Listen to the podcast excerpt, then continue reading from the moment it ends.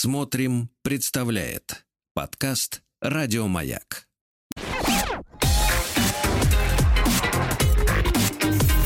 Сергей Стилавин и его друзья.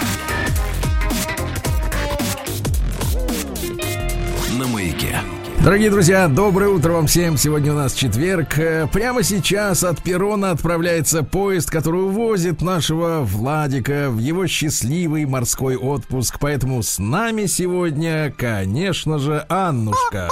Здравствуйте. Женские Доброе дни утро. на маяке, да? Да, женские дни. Давайте так. Ну ладно, жестко не буду, потом обидится еще что-нибудь. Вот, друзья мои, сегодня у нас замечательные погоды. Э, 99% влажность с утра в столичном регионе. Дожди миновали ночью. К вечеру до 27 тепла уже. Так что приготовьтесь. А в Омске настоящая сказка. Плюс 21. Давайте перейдем к новостям.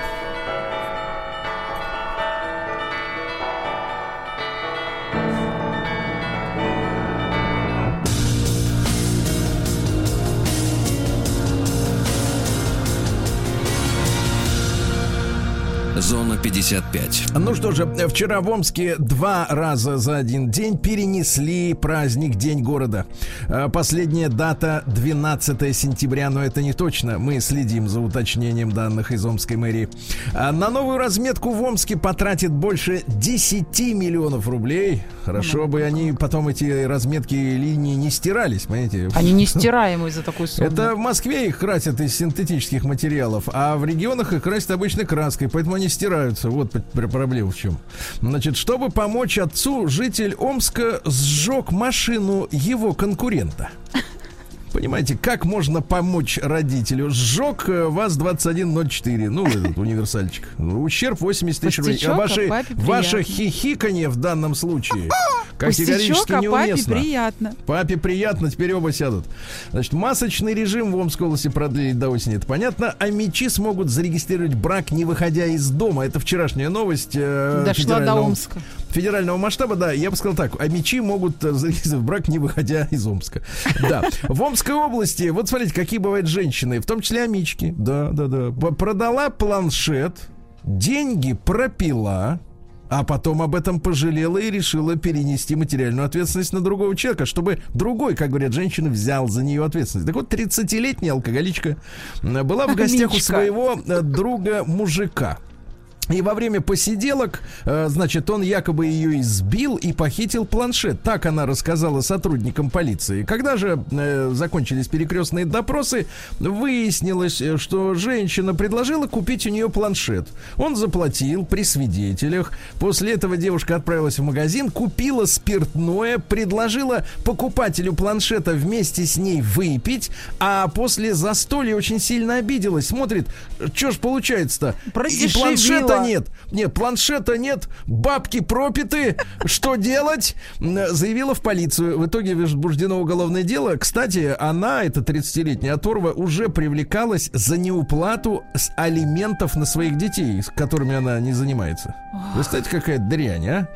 А мечи заплатили транспортного налога почти на 2 миллиарда рублей. Стало меньше грузовиков, автобусов и мотоциклов. Зато добавились снегоходы и э, водные, э, так сказать, средства передвижения. А полицейские ищут, друзья мои, теперь объявление, внимание, важное для Омска. Полицейские ищут Амича, который ночью напал на 53-летнюю женщину поселка Иртышского, угрожая пистолетом, снял с нее серебряную цепочку, затем вернулся и ударил ножом мерзавец. Значит, все, кто э, что-то знает о подобном происшествии, оно случилось в ночь с 25 на 26 июля. Э, вот, ищут 37-летнего Дмитрия Романова. Позвоните 02 или 112. Э, вечно пьяного водителя из Омской области отправили в тюрьму. Что ж там все пьют? Вечно пьяный водитель. То есть никто не помнит, когда видел его трезвым. В Омске будут судить парня, который пытался взломать сайт мэрии. Представляете, 23 года человеку жить да жить. А в Омской области охранник э, заступил на смену, напился и угнал Волгу. Опять, Потом да. сжег ее. Дво- а, и давайте прекрасными сообщениями закончим. Во-первых, в Омске произошло наконец-то первое ДТП с участием нового классного трамвая «Спектр». Вот раньше в передряги попадали новые троллейбусы «Адмирал», теперь вот э, трамвай «Спектр» протаранен, э, протаранен бетономешалкой. Но бетономешалке было трудно остановиться, там много слишком бетона было. Ну и, наконец, двое мечей, просто милое сообщение из Омска. Двое мечей пошли на преступление ради, нет, не водки, Аннушка, варенья. О. Пять двухлитровых банок варенья. Переходим к нормальным Малинового, новостям. наверное. Малинового.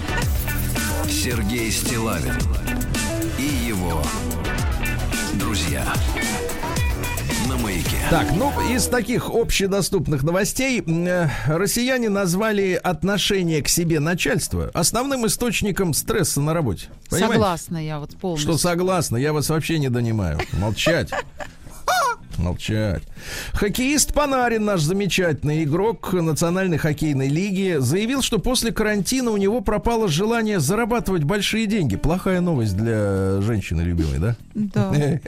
Представляете? Но желание А пропало, ведь возможность сегодня- нет. Сегодня ведь работа женщин, которые, в принципе, основная функция, не работа, извините, это другое. Основная функция женщин, которые связали свою судьбу, удачно связали с высокооплачиваемыми самцами, альфа-самцами, конечно, это вдохновлять, чтобы мужчина все Окрылять. больше и больше, г- г- значит, работал кайлом, э, выбивал из земли алмазы.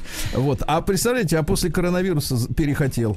Что делается? Да, вот еще одно, кстати, последствие коронавируса. А то, говорят, там глаза болят, что-то сосуды. Вот еще денег не хочется. Представляете, какое м, полезное заболевание в кавычках. А, Счетная палата прошестрила наши э, дорожные службы, которые носят такой характер организованной работы на дорогах. Знаете, они же каждый год перекладывают асфальт, создают пробки, но не только. Красят Счетная- разметку. Ну, это выяснили. другие уже, это, как это подешевле. Так вот, самое главное, переложить асфальт. Так вот, счетная палата нашла способ конкретно сэкономить на строительстве дорог. А Оказывается, что новые стандарты, которые протащили через, э, я так понимаю, наше законодательство, ну или через ведомственные какие-то указы, привело к тому, что тонна ще- щеб- щебня, без которого асфальт не укладывается, например, в Татарстане в среднем э, цена увеличилась на 20%, э, в Ростове и Краснодаре на 68%. А чем дальше от Москвы, тем больше. В Забайкальском крае, Амурской и Иркутской областях э, щебень подорожал по новому, по новому прайм на 121%. Короче, хотят вернуться к советскому ГОСТу. Так все дорожает. И Да, да, дорожает-то на бумаге. Ты понимаешь, что прикол-то в чем? Прикол-то в этом. Тащат. Значит, свыше. И второе разоблачение наших доблестных дорожников. Они отрапортовали, что за прошлые три года применили 264 инновационных технологий при строительстве и реконструкции дорог. А счетная палата проверила, и представляете, на самом деле 60% от так называемых инновационных технологий вранье, это все старье. Потому что все новое это хорошо забытое старое. Это у вас такое. Ну, а как А же? это наши деньги из бюджета. А Психолог рассказала, что если в квартире большой беспорядок, э, это может говорить об эмоциональной нестабильности, стрессах и неудачной, неудачами в личной жизни. Так что, девчонки, если приехали в гости к мужчине, а у него бордельера, вы приехали к нестабильному человеку. Бегите оттуда. Да, семейному, но, наверное, уже не вырваться. Семейным россиянам могут позволить создавать поместье. Представляете, опять появятся помещики. А крепостных можно заводить? говорили, раньше, не добитые большевиками, а теперь добивать-то и некому. Вот теперь на, на новые пойдут. Замечательно. А врач рассказала, что дыню есть не надо. От нее метеоризм. Э, Вот, жаль. А, Россиянам раскрыли продлевающую жизнь диету. А, Оказывается, тростниковый, фруктовый и молочный сахар а, вызывают э, сшивки в белках внеклеточного матрикса. Я понимаю, что вы ничего не поняли, как и я. А, Так вот, повышается жесткость сосудов. Ну, Вот и поняла, белки сращиваются. Дальше, да, прода- вас сращивается. да. А, значит, смотрите, продолжается коллизия вокруг э, загородного поместья, э, так сказать, певца Пьехи. Избившая сына Пьехи женщина написала на ребенка заявление в полицию. Да. Вот вы представляете, то есть Нет, это, это- дело надолго. Да. А в российском бизнесе рассказали, что на 12% может подорожать кофе. Там, к сожалению, в Бразилии Вот опять. не урожай. Но мы тут на этой неделе дорожает. э, да, путешествуем по Африке. Мы выяснили, что эфиопский кофе на самом деле самый прикольный, поэтому не страшно. Не берите бразильский, берите эфиопский. А, Российский судья спортивный, арбитр Шимарыгин, э, который ставил на спорт, ставки на спорт, да, 65 миллионов поставил, пожизненно отстранен отстранен от футбола. Но я надеюсь, при Доставился. таких, э, при таком размере ставок у него все хорошо и, в принципе, ему Уже не не понадобится надо. больше деньги. Да. МИД Венгрии заявил, что россияне смогут въезжать в Венгрию с любой вакциной. Хорошая новость, да. Ура. У сотрудника ГИБДД Таганрога при обыске загородного дома нашли его портрет в образе маршала с наградами советского времени. Плох Кстати, тот какой- солдат, который не хочет стать генералом. Слушайте, Аннушка, я вижу Набор пошел, опять просачивается, к сожалению.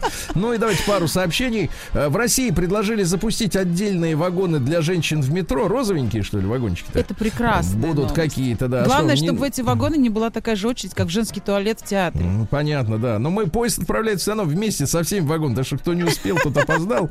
Ну и, наконец, Минтруд предложил установить в России новый праздник День Отца. Хотят его отмечать э, в третье воскресенье октября. Я совершенно против. Он это должен быть выходным днем, чтобы отец мог отдохнуть. товарищи. Выходной же дадут. Выходной, давайте отдельный, чтобы это был понедельник последний, правильно? Вот так. Ага. Переходим, товарищи, к науке. Переходим.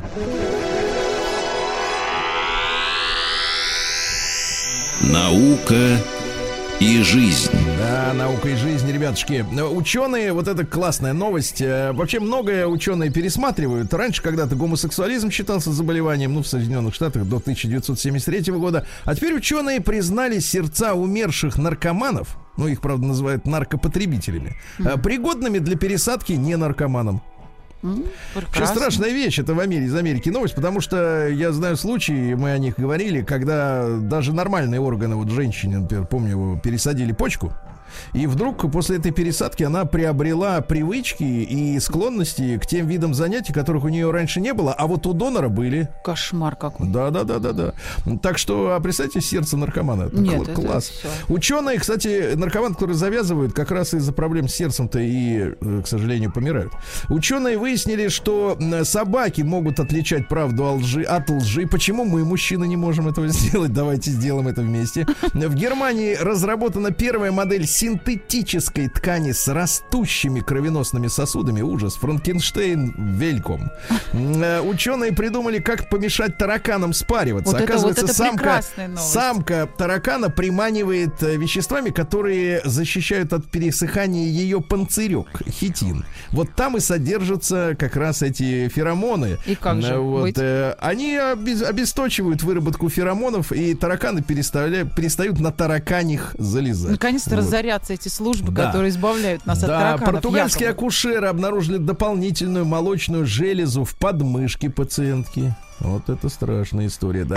А расстройства настроения повышают риск госпитализации и даже гибели при ковиде. Ребята, только оптимизм, это при любой болезни нужен, правильно? Да. Вот, ну и давайте еще закончим тем, что магнитный шлем на треть уменьшил опухоль, опухоль мозга у американцев. То есть люди, которые носят фольгу на голове, они, в принципе, что-то знают точно. Давайте к капитализму. Новости капитализма. Так, ну капитализм. Э, румынскую пенсионерку, бабулю э, 60-летнюю по имени Лулу Лакатос, э, вот, арестовали. Она умыкнула из лондонского м, ювелирного магазина под предлогом поиска бриллиантов для богатых русских клиентов 7 брюликов, ребята, на сумму 5, ну почти 6 миллионов долларов, 6,7, 40, 42 миллиона рублей. Все-таки попалась, да? Вот, попалась, у нее были сообщники, они быстро убежали из магазина, за три часа э, ломанулись из э, Великобритании во Францию, и тем не менее их все равно нашли. Вот, ну, вот так вот. Облом. Бабуля в тюряге, Лулу. А, жительницы Германии добились через суд права бороться за звание король рыбаков. Вот, правильно, Дело в том, что туда раньше женщин не брали, а они через суд сказали, что мы хотим быть тоже рыбаками, как и вы. А почему Дальше. король, а не королева? Сенсация, потому что король это унижает женщин, когда их называют женскими этими феминитивами. Так вот, э, сенсация. Путешественник во времени, который отправлен был, оказывается, в 2004 году, то есть эксперименты со временем уже идут, а нам ничего не говорят, отправили на 3000 лет в будущее, увидел затопленный океаном Лос-Анджелес. Местные жители сообщили путешественнику во времени, что всему причиной э, потепление климата. Кстати, сами жители э, проживали через 3000 лет в каких-то деревянных хибарах, так что про прогресс технический Это все те, закончился. кто в фольге ходит на голове. Закончился, да. Это они Чемпион, чемпион игр 2020 заявил, что не смог побить мировой рекорд из-за проблем с шортами. Плохому танцору, Они, знаете. они стесняли, да. Бритни Спирс обвиняет отца в краже миллионов долларов. Ну и что? Макрон подал жалобу на автора фотожабы, где Макрона изобразили Гитлером. Представляете? Вот. Ну и, наконец, австралийского гребца-олимпийца приговорили к 25 годам тюрьмы за то, что он попытался ввести в Японию полторы тонны, нет, полтонны, извините, но тоже много, кокаина в своей надувной лодке. Такие новости. Давайте перейдем к нашим российским реалиям.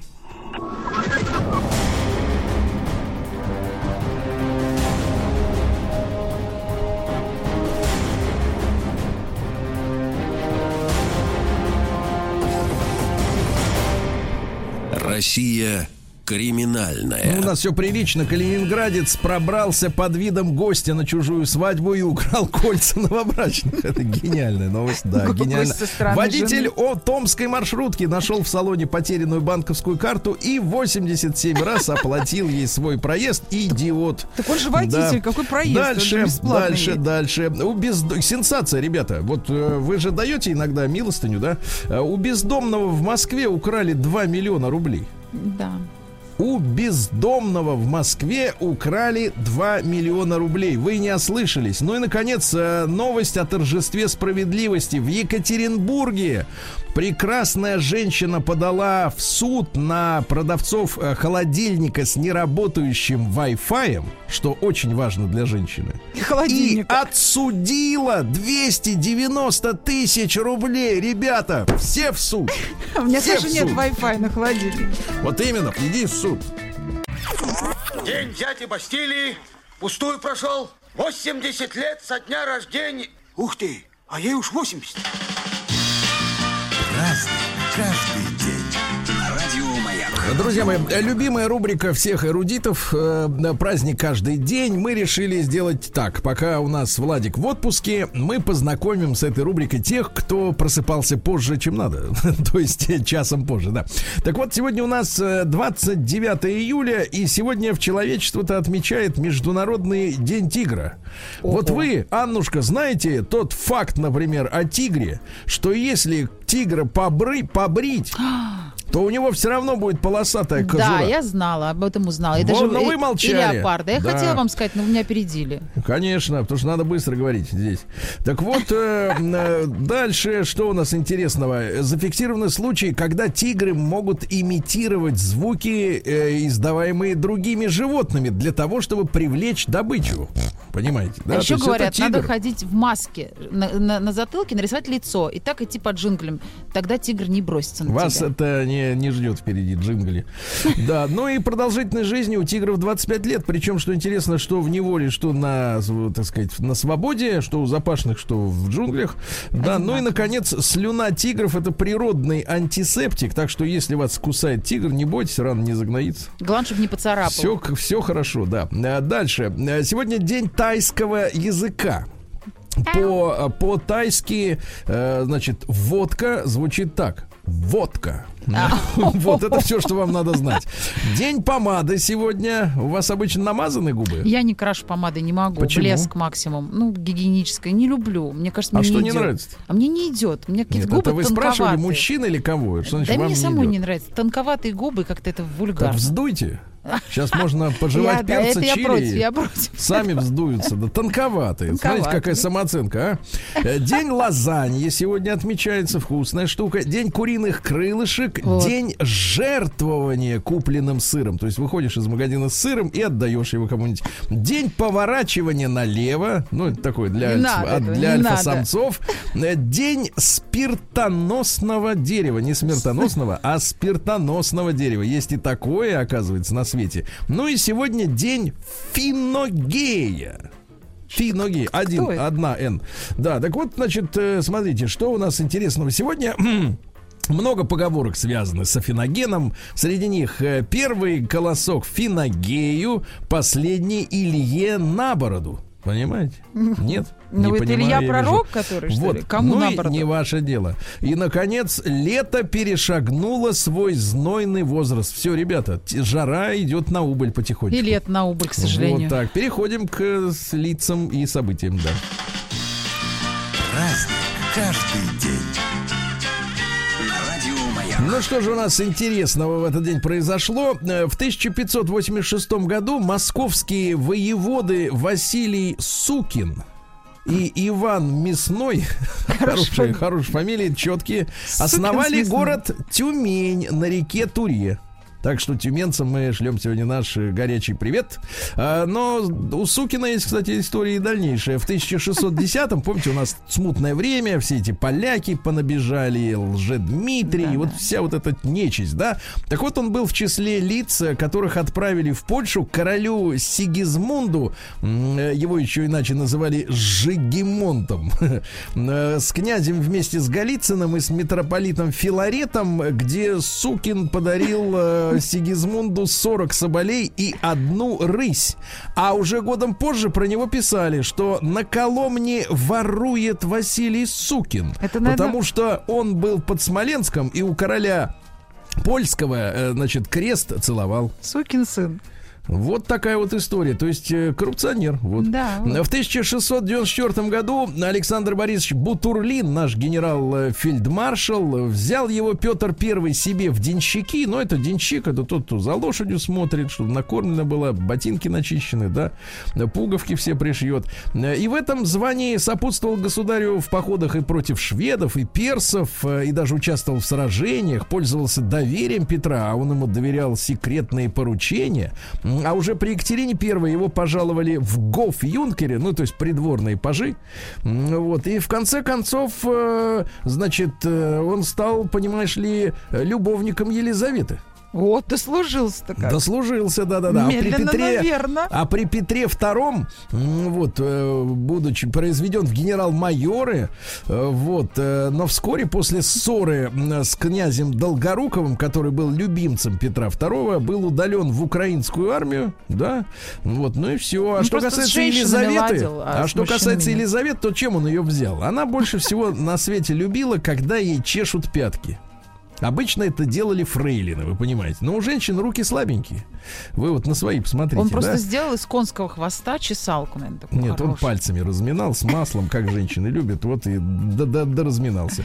Молодец. Да. Сегодня в 1754 между э, Международный матч первый по боксу э, состоялся. Англичанин Слэк за 25 минут завалил француза Петита. Э, Вот, но, представьте, 25 минут люди дрались без перерыва. Тогда правила-то были жесткие, жуткие, жуткие. Времена такие. Да, Да, что в 1817 году Аванес Константинович Айвазовский, наш замечательный художник-маринист, вы знаете, до сих пор его полотна потрясают э, именно цветовым решением, световым, да. Э, Цитаты какие из Айвазовского? «Для меня жить значит работать». Ясно? Это мужской стиль. Трудоголик. Вся живопись — это слабое подражание природе, то есть трудно передать великолепие цветов природы. И, наконец, те картины, в которых главная сила — это свет солнца, надо считать лучшими. То есть квадрат Малевича — это самая дрянь. Они Ну, если- считают художники, что мастер тот, кто солнечный свет передал правильно. Я такое слышала. Не считают. А Считают, это считают, Считают, наоборот. да. Самый Значит, мастер, вот кто эти все передал. кубисты и прочее, это же все вот это... Фуфло. Извращение. извините. Фуфло, конечно. Как иначе? В 1874 Август Штрам, это немецкий поэт-экспрессионист, э, начинал работать на почте Германии. Вот видите, и оттуда можно пробиться, э, так сказать, в историю. А, Например, вот стихотворение под названием «Измена», прошу. Твой смех навзрыт в моей груди, И жарко губы леденеют, Во вздохе вянут листья, Твой взгляд страшит, и бранных слов торопит ком, Забвенье крошится из рук, Прочь край одежды вьется выше-ниже. А? Про край красиво. Да, туда-сюда. да. Это понятно. Я смотрю, вы на этом деле понатарили.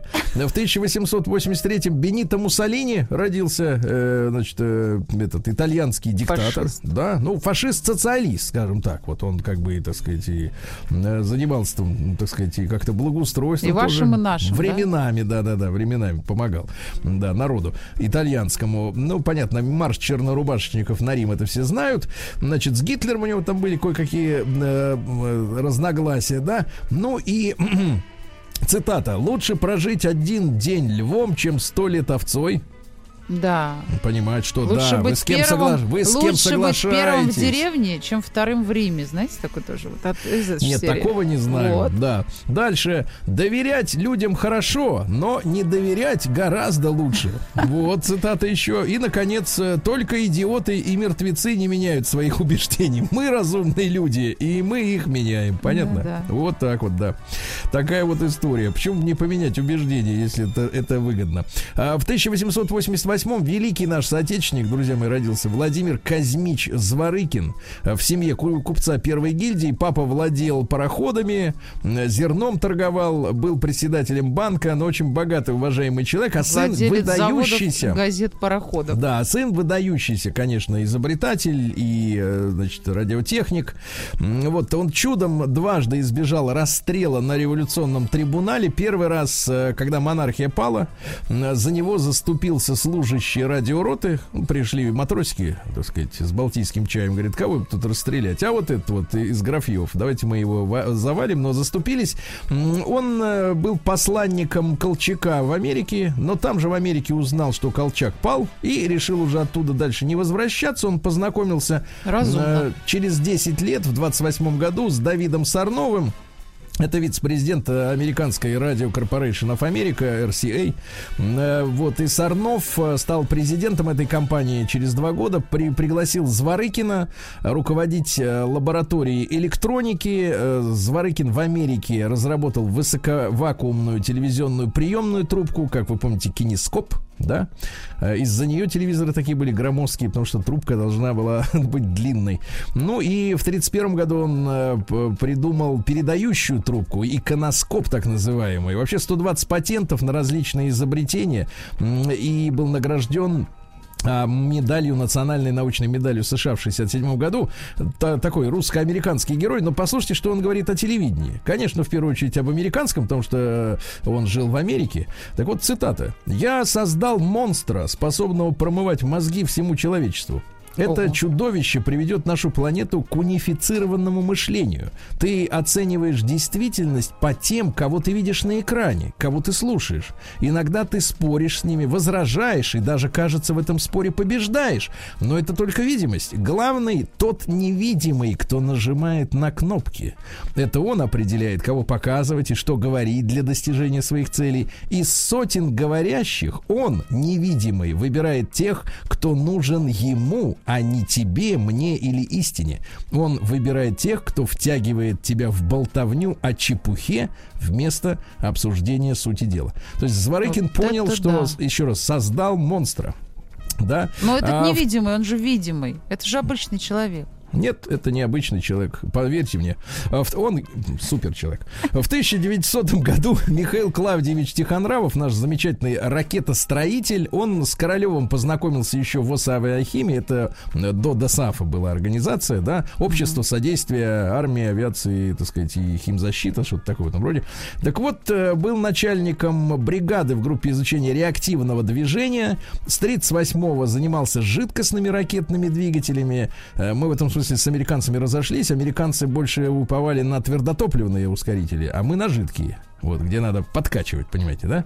М, Вот. Ну и потом с его установкой сделали истребитель-перехватчик уже в 43-м году. Они сделали э, реактивный самолет-перехватчик. Ну и в дальнейшем э, а, он про- проектировал тяжелый межпланетный корабль, чтобы э, отправить его в пилотируемый полет на Марс. Вы представляете? Туда же 56 лет лететь, помню, нет? Куда? На Марс. Далеко очень. Ну, как-то очень что? много лет. Вы знаете, где Марс? Да. Это до вас 56 лет. Вот. А до Марса, не знаю, Гораздо край следующий год, наверное, полететь. Да что, Марс близко, до Юпитера долго. 1000 запустят. В 1900... Вас в ласточки запишем, запустим. В 1907 году Борис Петрович Корнилов родился поэт э, наш. э, Вот, ну что, поэт, э, к сожалению, столкнулся с, в 1938 году с э, советским правосудием и за антисоветскую троцкистскую деятельность его, так сказать, расстреляли. А стихи такие. Пожалуйста, например. Эх, эм, я и пр... я и вправо, и влево кинусь. Я и так, я и сяк, но любя, отмечаю и плюс, и минус. Не могу обойти тебя. Ты приходишь, моя забота, примечательная ко мне, с металлического завода, что на Выборгской стороне. Представляете, как прекрасно, когда к поэту приходит трудящаяся женщина, а не тунеядица. а? Все про женщину все. Все про любовь.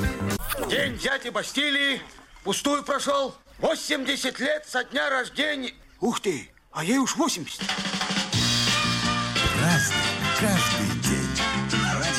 Друзья мои, э, сегодня у нас 29 июля, и в, этом, в этот э, день, в 1918 году, произошло интереснейшее событие, которое проливает э, свет на проблему, над ней некоторые задумываются, почему вот самый классный пролетарский писатель Максим Горький, ну, то есть Алексей Максимович Пешков по паспорту, э, прожил 20-е годы на острове Капри, по названию которого названы знаменитые шорты. Чехотку лечил, так было Нет, модно. нет, нет, не чехотку он лечил.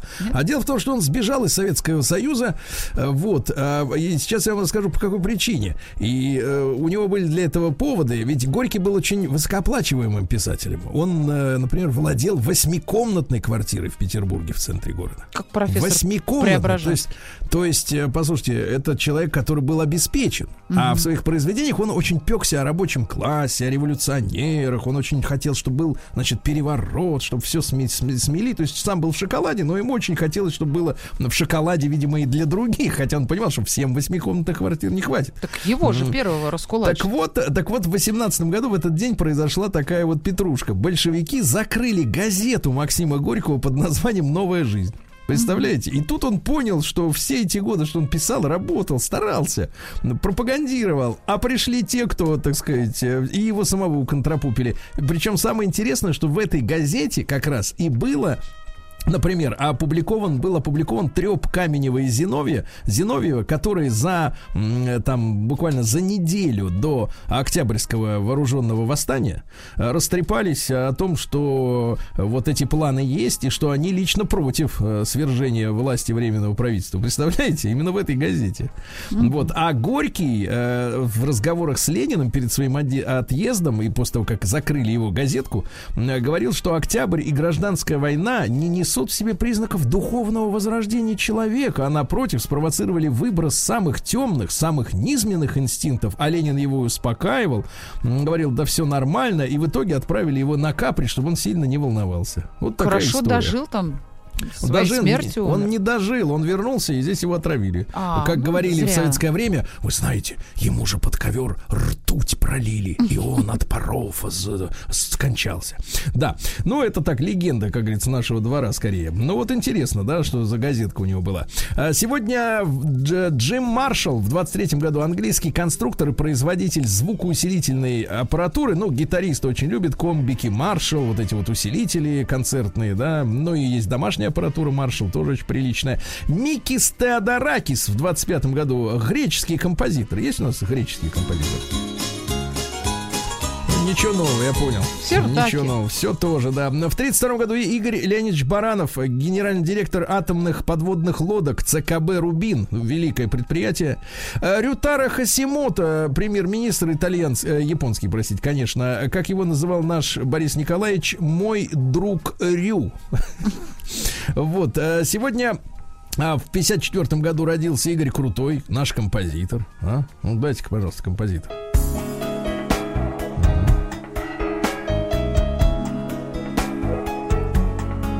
Аннушка, ну пригласите кого-нибудь на белый танец. Некого, даже Егор ушел.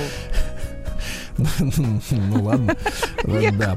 Ну ладно. Посижу. А в 64 году родился уди- удивительный человек Тонио Маури. Э, Все его видели, не все знают, как его зовут. Он дело в том, что уже э, в расцвете сил снимался в сериале «Моя вторая мама». Дайте-ка нам, пожалуйста, мелодию из этого сериала. Вспомнили, да, Да, заставочку? помним. А также в сериале «Просто Мария» он снимался. Да. Кого же он там играл? Этот я больше помню. Ну, не Марию, как вы понимаете. Но самое интересное, что начинал он как поп-певец. То есть э, поп-певец, который удачно выстроил свою биографию, когда он постарел, а дело в том, что в поп-группах э, надо, чтобы пели молодые люди. А Старики в поп-группах выглядят тупо. Вот, на- там нужны молоденькие. И потом их выбрасывают, они ничем больше не занимаются, к сожалению, как бы из этих жерновов по шоу-бизнеса. А этот пристроился, вот стал сниматься в сериалах. Так вот, группа, в которой он пел, когда был совсем молоденький, называлась «Клубника со сливками» «Фресас ком крема». Давайте чуть-чуть послушаем.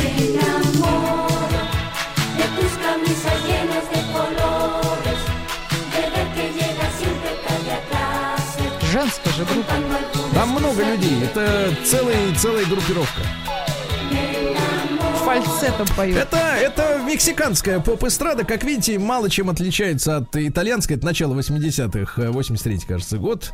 Э, В Лондоне сегодня в 65-м году состоялась премьера второго фильма группы Битлз. Вот они тоже поняли, что музыка долго кормить не будет, надо идти в кино. Э, Фильм под названием «Help», а на премьере присутствовала королева Великобритании, которая и сейчас королева. И, кстати говоря, а почему мы не ставим вопрос о сменяемости королевы? Потому что это А основы. не засиделась ли она это вообще? вот- основы, так что сказать, основа? этого Хватит нам говорить о про основу. А как же Магна Карта? Значит, давайте послушаем песню Help из этого фильма. Помоги! Мне нужен кто-нибудь! Ты знаешь, кого-нибудь дай! Вы Ну, как общем, Володарский. Понятно. Не как Володарский, а как, э, так сказать, субтитры. Есть такая рубрика старая. 30-летней давности.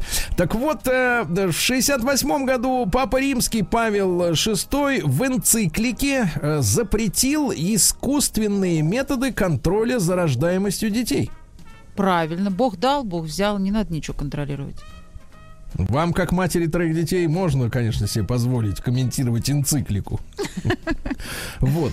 Ну и сегодня, в 1974 году, по инициативе председателя КГБ Советского Союза Юрия Андропова м, было создано управление А. Это знаменитое антитеррористическое подразделение «Альфа». М, Первым командиром был герой Советского Союза, полковник Виталий Бубенин, э, заслуживший высокое звание вот героя во время событий на полуострове, э, на острове Даманском. Да.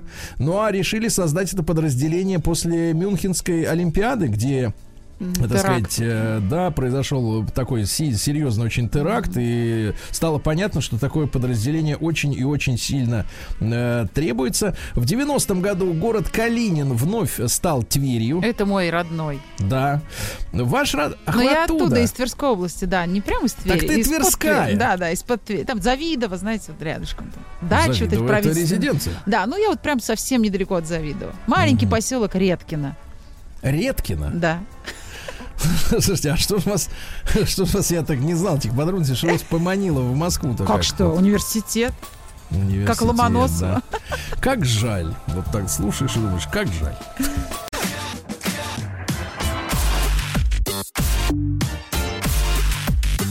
Сергей Стилавин и его друзья на маяке. Дорогие товарищи, я рад вам сообщить, что в этом часе вас ожидает очень интересная и полюбившаяся вам беседа с доктором Сергеем Царенко в рамках проекта «Вакцинация Лайв». Не только в утреннем эфире радиостанции «Маяк», но и на телеканале «Россия-24». Ну, и на платформе «Смотрим» вы можете установить это приложение на свой смартфон. А в студии платформы «Смотрим» наш корреспондент Рустам Вахидов. Задавайте свои вопросы в WhatsApp, Viber, плюс 7967 103 5533. Звоните в эфир по прямому номеру 728-7171. Итак, вакцинация лайф и доктор Сергей Царенко с нами.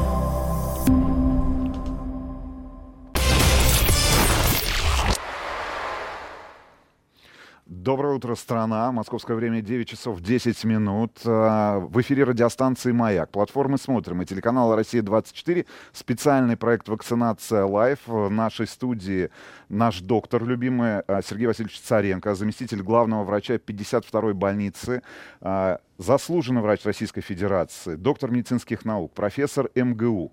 Доброе утро, Сергей Васильевич. Здравствуйте. Да, Здравствуйте, и- уважаемые друзья. А, Сразу же, в самом начале нашего проекта, я напомню а, координаты для связи. У вас будет возможность по ходу нашей программы, по ходу нашего сегодняшнего эфира задавать нам вопросы в прямом эфире. Звоните 8495-728-7171 и пишите на наш WhatsApp и Viber портал плюс 7967 103 5533. И одна из самых важных, наверное, тем, ради которых, в конце концов, мы и э, оказались в этой студии. Тема нашей сегодняшней мини-лекции, вообще обсуждения. Я думаю, что гигантское количество вопросов будут э, у наших слушателей, будет у наших слушателей и у наших зрителей. Это, конечно же, сами вакцины. Поговорим сегодня об этом. Сергей Васильевич, вам слово. А, ну, ради чего мы затевали весь все это э, мероприятие? Собственно говоря, э, давайте разберемся, что такое вакцины, так ли страшен черт, как его мулюют. э, И рассказывают в социальных сетях и в рассказы в социальных сетях, да. Вот. А, на самом деле, все, что я буду говорить, абсолютно открытая информация. Она не является какой-то инсайдерской. Ее можно найти. И вот все э, цифры, которые я назову, они имеются в свободном доступе. И, в общем, я э, свой, не иммунолог, э, не вакцинолог. Про своей жизни когда-то увлекался иммунологией, но сейчас, будучи внутри всей этих событий, я попытался разобраться, что это такое, и пытаюсь дойти, донести это до вас. Сергей Васильевич, я, а, давайте так, подниму из памяти свои а, знания, которые я получил где-то в начале, наверное, ну, в конце 90-х, начале 2000-х годов. Вакцина, соответственно, это медицинский препарат а, биологического происхождения, который обеспечивает организму защиту, ну, точнее сказать, приобретенный иммунитет к конкретному антигену. Но это, это если вот совсем сложная такая, такая профессиональная медицинская формулировка. По сути, это некий препарат, который вводится в организм, чел- э, человеческий организм, для того, чтобы обеспечить иммунитет к конкретному а, антигену. В нашем конкретном случае это коронавирус COVID-19. Правильно? Прекрасно вас учили, Рустам. Да. Именно так и Да, происходит. хорошо. Значит, что я еще помню? Помню, что а, если мы говорим о том периоде, это конец 18 века, точнее сказать, там первый эксперимент, это 60-е годы 18 века, это Англия, это, конечно же, а, эпидемия натуральной оспы, и как вообще в целом появилась а, история с вакцинацией, вакцинами. Один из врачей заметил, что доярки, а, которые, работают, которые а, занимаются с коровами, которые заражены коровьей оспой, впоследствии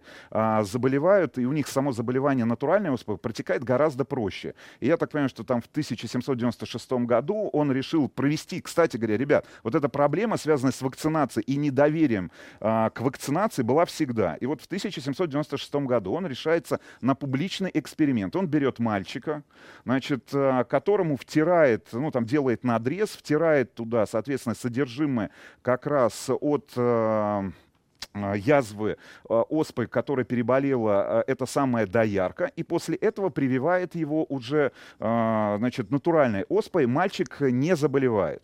Значит, э, на самом деле врачи, ученые постоянно, вот начиная там с середины 18 века до, получается, 20-х годов уже 21 века, постоянно говорят и пытаются доказать, что вакцинация существует, и она действительно помогает избежать ну, самых серьезных последствий. И на самом деле, ну, если говорить об историческом этом отрезке, позволила а, человечеству ну, сохранить гигантское количество жизней. Все, я закончил. Абсолютно точно. Э, Этот великий врач его звали Дженнер, для тех, кто э, не помнит.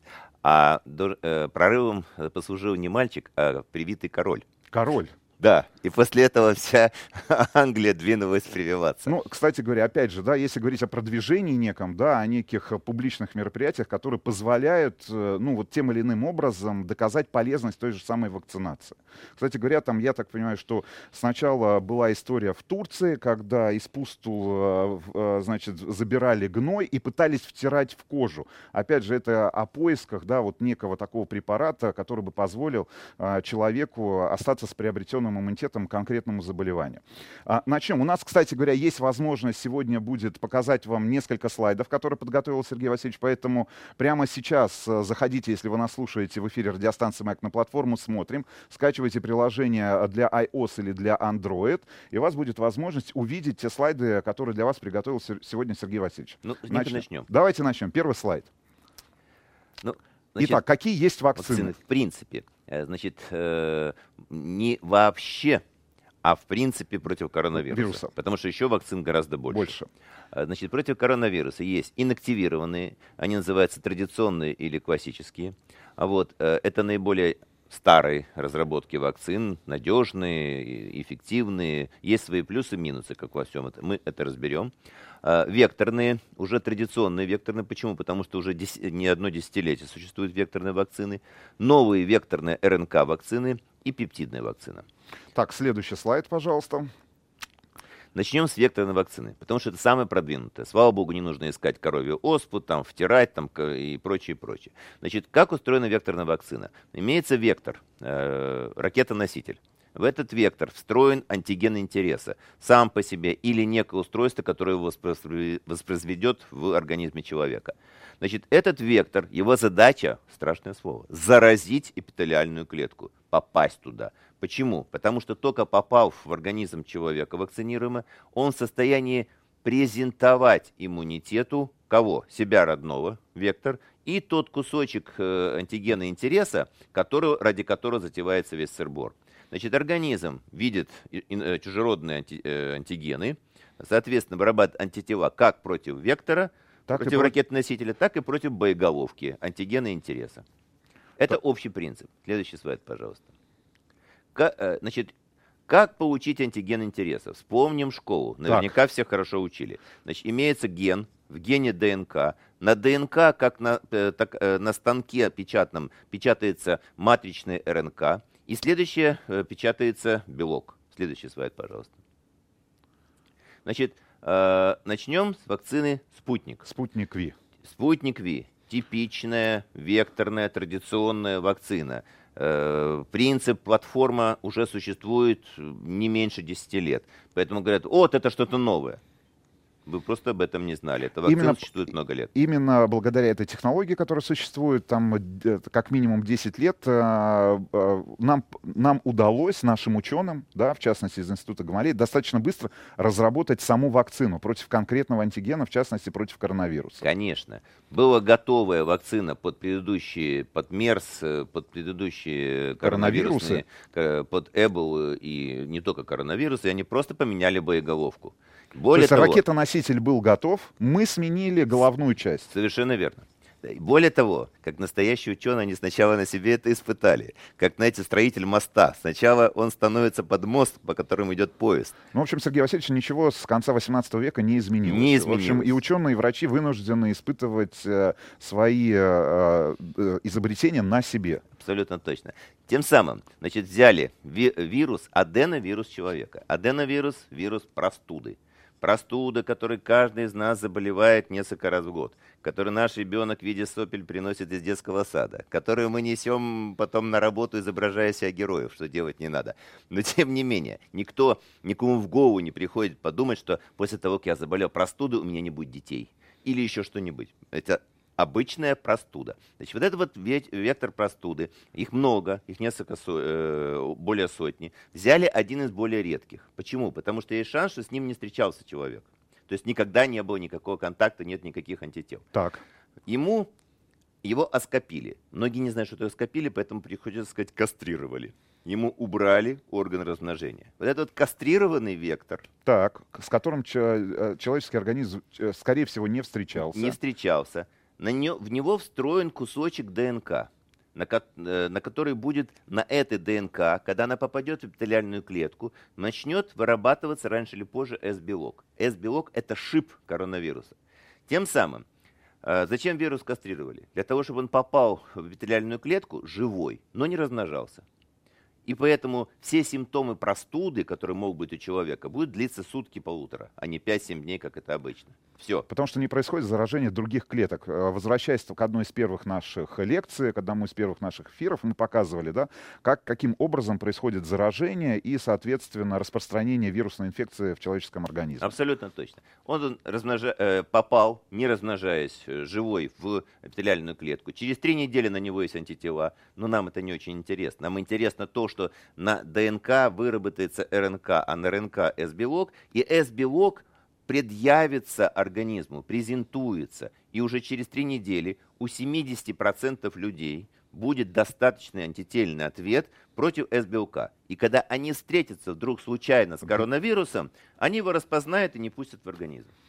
А, ну, единственный вопрос, э, который у меня даже как у профессионала, и человека с медицинским образованием, а, это получается, что в нашем институте, в частности в институте имени Гамалея, да, достаточный уровень технологии, правильно, и погружения а, в сам процесс создания вакцин, который позволил нашим коллегам, нашим ученым очень быстро, соответственно, там буквально там за несколько месяцев, там, ну, там, по-моему, 6 месяцев, да, шла разработка, уже получить реально готовую вакцину для Абсолютно исследования. Точно. Понимаете, это э, демонстрация того, как выгодно э, приносить добро. Почему они быстро сделали? Потому что несколько лет назад э, наша страна была зан- занята проблемой создания вакцины против Эболы. Не для нас, для африканцев. И поэтому платформа была готова у людей. Они взяли на платформу, посадили новую боеголовку вперед с песней. Потому и появилась раньше всех. Не потому что э, другие тоже похоже сделали. Мы сейчас с вами по- посмотрим. Хорошо, следующий слайд, пожалуйста.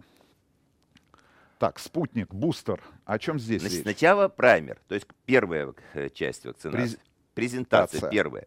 Потом взяли, поменяли ракету-носитель для того, чтобы на нее не было антител. И поэтому взяли пятый вектор. Значит, ему тоже обрезали органы размножения. Он тоже кастрированный, тоже оскопленный. И тоже он несет кусочек ДНК, э, на который потом при попадании в эпителиальную клетку формируется С-белок. В результате организм вакцинируемый дважды встречается с С-белком. И поэтому такая повторная презентация антигена приводит к тому, что антительный ответ первично был примерно у 70% А людей, вторично? а вторично больше, чем у 90% людей. Все. И при этом есть антительный ответ на аденовирус. Но он нас не волнует. Он нас волнует только потому, когда можно делать следующую вакцину. Мы об этом поговорим. Хорошо, это про спутник. Это про спутник. Хорошо, следующий слайд, пожалуйста. Еще раз напомню, что прямо сейчас нас можно смотреть на платформе «Смотрим», смотрим.ру, скачивайте приложение в App Store, либо в, для своих Android-устройств в Google Play. Смотрите нас, задавайте свои вопросы, плюс 7 967 103 5533, звоните нам в прямой эфир по 8495 728 7171 в нашей студии Сергей Васильевич Царенко, заместитель главного врача 52-й больницы, заслуженный врач России, доктор медицинских наук, профессор МГУ. Говорим сегодня о вакцинах. Так, следующий слайд, ребят. Следующий слайд. Не только спутник так устроен. Что говорит о том, что, в общем-то, весь цивилизованный мир смотрит примерно в одном направлении. А, Значит, Джонсон Джонсон, конфиденция, спутник Лайт. Что это такое? Это фактически половинка спутника Ви. Значит, это просто проще воспроизводить. Не надо э, морочить голову на разных векторах. Сделали один вектор, сделали человеку, человек перекрестился, пошел, сделал вакцину и чувствует, слава богу. Но, как вы понимаете, за все надо платить. Соответственно, антительный ответ только у 70% Процентов, привитых. потому что нет вторичного. Да, Нет второй презентации. Второй презентации. Поэтому сейчас, например, спутник Лайт рекомендует людям, которые переболевали, у которых уже была первичная презентация э, С- С-белка в виде болезни, либо, презен- э, либо вакцинации, Либо для ревакцинации. либо для ревакцинации. Все. Хорошо. Спасибо. Так, следующий слайд. AstraZeneca. AstraZeneca. AstraZeneca это такая двоюродная сестричка спутника. Почему она двоюродная? Потому что вместо того, чтобы взять аденовирус человека, редкий какой-то из них, взяли на всякий случай аденовирус обезьяны. Зачем? Потому что в нормальной жизни аденовирус обезьяны человека не Вообще- заражает. вообще. Поэтому его искусственным путем, страшное слово, искусственным путем аденовирус обезьяны вводят несчастным европейцам. Меркель представляете, ужас какой. Вот. И она почему-то не заболела, эта Меркель, слава богу. Да, на самом деле, ну, шутки шутками, слава богу, ни у кого хвосты не, вы- не вырастает, и ничем AstraZeneca не лучше, не хуже нашей вакцины. Хорошая, нормальная вакцина. За исключением того, что используется аденовирус обезьяны, а не ад- аденовирус человека. Совершенно верно. И тоже дважды презентация, тоже праймер и бустер, и тоже примерно 90 с чем-то процентов э, людей, которые получают э, антительный ответ достаточный после против СБУК. Ну и, соответственно, это такая же вектор, получается, такая, Такая же абсолютно, вакцина, та- Та, абсолютно. же самая технология использовалась при создании Абсолютно та же вакцина. Так, хорошо, с этим разобрались. Аденовирус обезьяны. Дальше. Следующее. Pfizer, Moderna. Pfizer Moderna. А, значит, Здесь в чем отличие, Здесь в Сергей чем Васильевич? отличие? Значит, это так называемая РН МРНК вакцина, матричная РНК. То есть не ДНК э, каким-то образом э, попадает, э, на который будет продуцироваться РНК, а потом С-белок в организме вакцинируемый, а сразу матричная РНК. Там есть свои плюсы, свои минусы, в которые мы сейчас просто не будем погружаться. Значит, для того, чтобы занести вакцину, тоже есть вектор. Вектор в виде капелек жира, липидный комплекс. Вот это вот капельки жира, липидный этот комплекс, он заносит матричный РНК в, в эпителиальную клетку, и, и там воспроизводится С-белок Ну, то есть эти капельки бел- белка выступают в качестве ракетоносителя у нас. жира. Ж- жира, ка- капельки жира выступают в качестве ракетоносителя. Совершенно верно. Тот же самый вектор. И та же самая примерная эффективность. 92 проц- э, с чем-то процентов привитых, э, и э, после двух Опять же, две презентации. Две презентации. Понимаете, при, в принципе, обратите внимание, эти цифры открытые. Поэтому, когда меня спрашивают, а почему, почему нашу вакцину не признают на Западе? Ну, это исключительно политика. Зачем Ну, признавать и нас- бизнес И глобальный. бизнес глобальный. Значит, посмотрите, сколько критики э, против AstraZeneca. Да она ничем не лучше, не хуже других. Но Pfizer это гигант. Модерна это американская вакцина, и поэтому ВОЗ признает ее лучшей вакциной в мире. Да она ничем не лучше, не хуже других, это Модерна. Но она лучшая, потому что кто финансирует ВОЗ? Давайте об этом просто Соединенные. Штаты Америки. Соединенные Штаты Америки. Поэтому ничего личного, исключительно финансово-политические аспекты. Все. А, есть еще у нас слайды, да, Сергей? А, да, значит, Эпивак Корона. Эпивак Значит, Корона. а, в, у нас в стране есть три вакцины на сегодняшний день. Это у нас спутник Ви, то, что я знаю, Эпивак Корона, Ковивак. Здесь э, сейчас речь пойдет об Эпивак Короне. Что, что здесь у нас? Что в чем здесь? отличие? Чем задумка была? Задумка была следующая. Поскольку даже на любой, э, на любой вектор, даже там э, э, оскопленный аденовирус, или там весь капелек жира, там что-то там от обезьяны непонятное, на- значит, взяли другую э, ситуацию. Взяли S-белок, разделили его на кусочки, пептиды так называемые. Потом часть этих пептидов взяли и собрали вместе трехмерную конструкцию при помощи белка сверчка. Значит, э, добавили адъювант и вводят человеку. Значит, расчет был следующий, что введение вот этой конструкции позволит организму распознать некоторые части S-белка, соответственно, выработать иммунный ответ. И поскольку это только кусочки, то будет э, легче переноситься вакцина. А, легче переноситься, ну, есть и цена вопрос. Соответственно, можно предполагать, что там будет какая-то иная эффективность. К сожалению, у меня нету данных по этой вакцине. Поэтому По от- эффективности. по именно. эффективности. Разработчики их, э, ее пытаются представить. Э, В Москве ее нету, поэтому я про ее эффективность клиническую сказать не могу. Принцип вот такой. И, соответственно, Ковивак, да? И Ковивак. Ковивак – классическая традиционная вакцина. Полиомиелитная вакцина, которую мы прививаем наших детей, 5-7 вакцинаций, и ребенок не заболеет полиомиелитом. Ну, это классическая инактивированная Совершенно вакцина. верно. В данном случае не полиомиелитный вирус взяли, а взяли коронавирус. Его долго над ним работать. Это долгая технология, это тщательная ювелирная работа. Взять нужно так разрушить этот ко- коронавирус, чтобы он умер, чтобы он был мертвый, не заразил человека. В то же время не очень исказил эту структуру. Так вот, вот немножко искаженная структура э, предъявляется вакцинируемому, и через несколько вакцинаций формируется антительный ответ по всем классическим канонам, опять же, данных класси- здесь нет, но по всем классическим канонам, которые мы можем там, не знаю, экстраполировать э, от полиомиелита, от э, китайского синофарма, похожая, так сказать, вакцины, примерная эффективность от 50 до 80 процентов. Это предполагаемая эффективность, хотя, повторяю, данных на эту тему нету. Так, разобрались с, э, с Ковиваком, Синофарм, э, Спутник Ви, ну, со всеми нашими отечественными вакцинами, Эпивак Корона. Что у нас еще есть э, показать сегодня нашим слушателям, нашим зрителям? Уже ничего. Тогда, ну, самое главное, да, ребят, обращаюсь сейчас к нашим слушателям, к нашим зрителям. У вас есть возможность в прямом эфире задать свой вопрос Сергею Васильевичу. Еще раз напомню наши координаты в прямом эфире. А Для ваших телефонных звонков и видеозвонков 8495-728-7171. Пожалуйста, пишите пишите на наш WhatsApp и Viber портал плюс 7967 103 5533. Мы постараемся ответить на самые главные, самые интересные, самые важные вопросы наших зрителей и слушателей проекта «Вакцинация Лайв», который выходит на платформе «Смотрим», который есть возможность слушать в эфире радиостанции «Маяк» и видеть в эфире телеканала «Россия-24». Есть у нас телефон, да, телефонный звонок. Доброе утро. Представьтесь, пожалуйста, как вас зовут.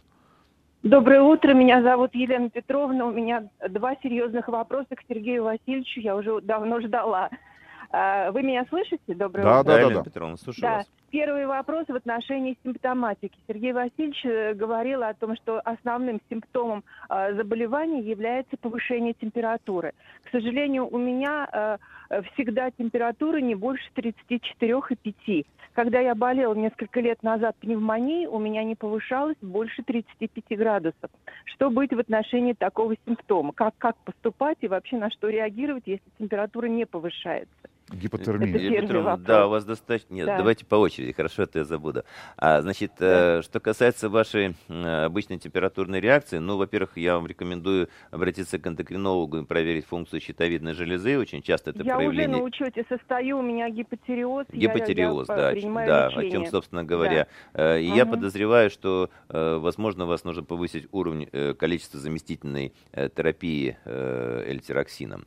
Вот, это один Поняла. момент. А второй момент, значит, ну, вы пытаетесь э, отталкиваться от вашей обычной температуры. Если она у вас повышается, э, то у вас обычно 34-35, то да, даже незначительное ее повышение является Да. достаточно серьезным симптомом. Поняла. А и Поняла, вторая всё, я история, и вам обязательно Мгм. нужно тогда проверять воспалительные маркеры в случае заболевания, в частности С-реактивный белок, э, и он будет э, независимым маркером воспаления, который будет говорить о потенциальной тяжести вашей болезни. Благодарю вас, Сергей Васильевич. Следующий вопрос можно? У меня, к сожалению, много сопутствующих заболеваний. У меня онкология в стадии ремиссии, у меня лимфома. И, и уже 4 года, к счастью, ремиссии. Онколог, в принципе, мне разрешает многое то, что я раньше делала, когда была здоровой. У меня там трижды э, стентирование коронарных артерий. Вот это тоже было, как бы, да, там ИБС, соответственно, э, э, гипертония, это понятно. Но вот сейчас, два месяца назад, мне, э, меня прооперировали по поводу эндопротезирования таз- тазобедренного сустава. И как вот мне как бы все врачи говорили, в период восстановления необходимо э, остерегаться инфекций, э, там, э, простуд и э, вирусов. И вот в связи с этим, э, можно ли мне сейчас провести, вот поскольку два месяца я уже восстановление у меня вот сегодня заканчивается, могу ли я получить вакцинацию? Вам нужно обязательно Онколог провести вакцинацию. возражает. Онколог не возражает. Не, он не Хирург, должен возражать который- онколог. Да, да. да, А да. Ваши ортопеды правильно вам все сказали. Значит, действительно вам следовало остерегаться всяческих э, э, осложнений. Вот, вы, э, вы, слава богу, себя уберегли. Значит, лимфома нехорошая болезнь с точки зрения э, коронавирусов. Значит, пациенты, которые заболевают э, с лимфомой коронавирусной инфекцией, часто становятся носителями на месяцы. Э, организм не может вывести э, вирус категорически. Поэтому именно коронавирус. Поэтому вам вакцинация абсолютно показана, э, потому что э, это ваш шанс э, выжить. Мгм. Благодарю вас, Сергей Васильевич, спасибо большое. Ну и я поняла, что Ковивак Корону нам не разрешают. Мне больше э, 70 лет, и говорят, что только до 60 лет Ковивак Корона возможно приви- Ну, я не вижу противопоказаний к Ивак Короне, но мне кажется, что э, спутник для вас будет э, более показанный. Благодарю вас. Спасибо большое, Сергей Васильевич. До Вы мне очень помогли вашим Всего доброго. Всего доброго. Да, спасибо огромное. А, Еще раз напомню, есть возможность э, с нами связаться по телефону прямого эфира 8495-728-7171. Обязательно звоните, задавайте свои вопросы, оставляйте их на нашем WhatsApp и Viber портале, плюс 7967-103-5533. А, Сергей Васильевич попробует ответить на большую часть сегодняшних вопросов, которые вы задаете. А, Вопрос из Москвы и Московской области. Добрый день. Может ли организм привыкнуть к векторной вакцине, если, например, сейчас привиться спутником ВИ, а на следующий год будет другой вирус и другая вакцина? Подействует ли она? Значит, приви- э, привыкнуть. Привыкнуть нельзя. Э, значит, э, можно только... э, э, значит, если вы слишком часто будете делать векторную вакцину, она может оказаться неэффективной. Слишком часто это означает, вы только сделали спутник, не прошло три месяца, вы опять делаете. Просто у вас антительный ответ не допустит попадания даже мельчайших порций э, вектора, и она будет просто неэффективной. Поэтому это не привычка, а неэффективность вакцины. Цена. Вот поэтому раньше, чем три, через три месяца, повторять спутник нельзя. Или надо повторять другую вакцину, которая просто-напросто не будет воспринят организм как сигнал для выработки антительного ответа. Вот. А, значит, это не наркотик и не кофеин, э, Не зави- сигареты. не сигареты зависимости не вызывает. А вопрос, будет ли она действовать, ну, это сложный вопрос, действительно, поскольку э, коронавирус меняется, э, и сейчас мы видим, что эффективность вакцинации снижается, и это касается всех вакцин, э, и западных, и наших отечественных, и антительный ответ, который хоть он вырабатывается у 90% людей, э, его, он нужен мощный антительный ответ, мы пока не установили пока точно, ск- насколько он должен быть мощным, но все понятно, что чем он выше антительный ответ, тем хуже человек, э, чем меньше вероятность человека заболевания э, коронавирусом, в частности штаммом дельта. Это уже известные научные факты. Вот. Э, Поэтому антительный ответ должен быть мощным, поэтому вакцинация должна проводиться регулярно или простите, контакты случайные э, с коронавирусом с риском заболеть, и иначе антительный ответ будет снижаться и не будет хватать его на новые виды э, вируса. Возможно, вирус изменится настолько, что придется переделать боеголовку этих вакцин. Возможно. Хорошо. Сергей Васильевич, еще один вопрос. Эм, э, Пожалуйста, ответьте. Переболел э, короной, коронавирусом четвертую неделю после болезни. ПЦР положительный до сих пор. Четвертая неделя после болезни. Что с этим можно сделать? А, Ну, во-первых, нужно уточнить... э, Насколько точен сам Н- тест? Сам тест, да. те- любой биологический тест, он не стопроцентен. Раз. Во-вторых, э, э, ПЦР все-таки это э, такая эпидемиологическая мера, поскольку даже, в общем, он может быть проявлением умершего коронавируса, э, и обломки его определяются в качестве ПЦР.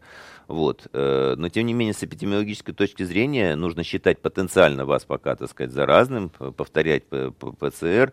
Э, Возможно, если эта будет ситуация продолжаться, э, э, воспользоваться помощью гематолога, оценить, нет ли какой-то гематологической болезни. Вот. э, Ну и если эта ситуация будет оставаться, я оставляю за вами, так сказать, возможность через студию обратиться э, к нам в 52-ю больницу, мы можем как-то вам помочь, Помочь. консультативно. Еще один э, телефонный звонок. Доброе утро. Представьте, пожалуйста, как вас зовут. Алло, доброе утро, Геннадий, 54 года, не пью, не курю, активный образ жизни. Э, Знаете, э, сделал первый компонент Ковивака вот где-то дней 10 назад. Э, Через два дня началась так называемая, ну, может быть, не- в медицинских терминах не, не силен, а стенокардия. То есть в спокойном состоянии пульс скачет от 60 до 170. Вот сейчас вот даже, ну, у меня на руке этот браслетик, да, который замеряет, как бы в нормальном состоянии покоя, вот сейчас пульс 130 там держится, держится минут 5-10, потом падает до нормального. Вот как бы вторую, второй компонент делать или что с этим делать?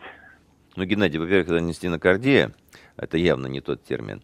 А, значит, у вас имеется синусовая э, аритмия, то есть высокий, ну, я думаю, синусовая. На самом деле, э, оптимальный вариант вам просто пода- пойти в соседнюю поликлинику и повесить на Ну, себя холтеровский был, мониторчик. извините.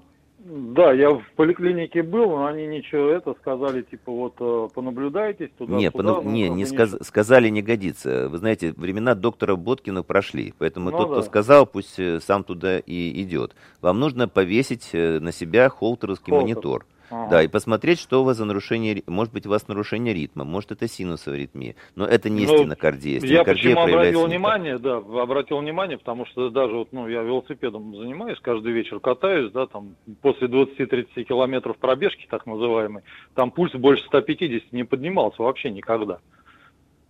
Вы То знаете, я, честно, вот не вижу вот, да-да. причинно-следственной связи между вакцинацией и то, что с вами происходит, но, тем не менее, действительно Мгм. симптом, который заслуживает внимания. И Поэтому не, не совет доктора, э, который говорит, пойдите посмотрим, а исследование, четкое Мгм. понимание, что у вас там за ритм. Все, хорошо, спасибо большое.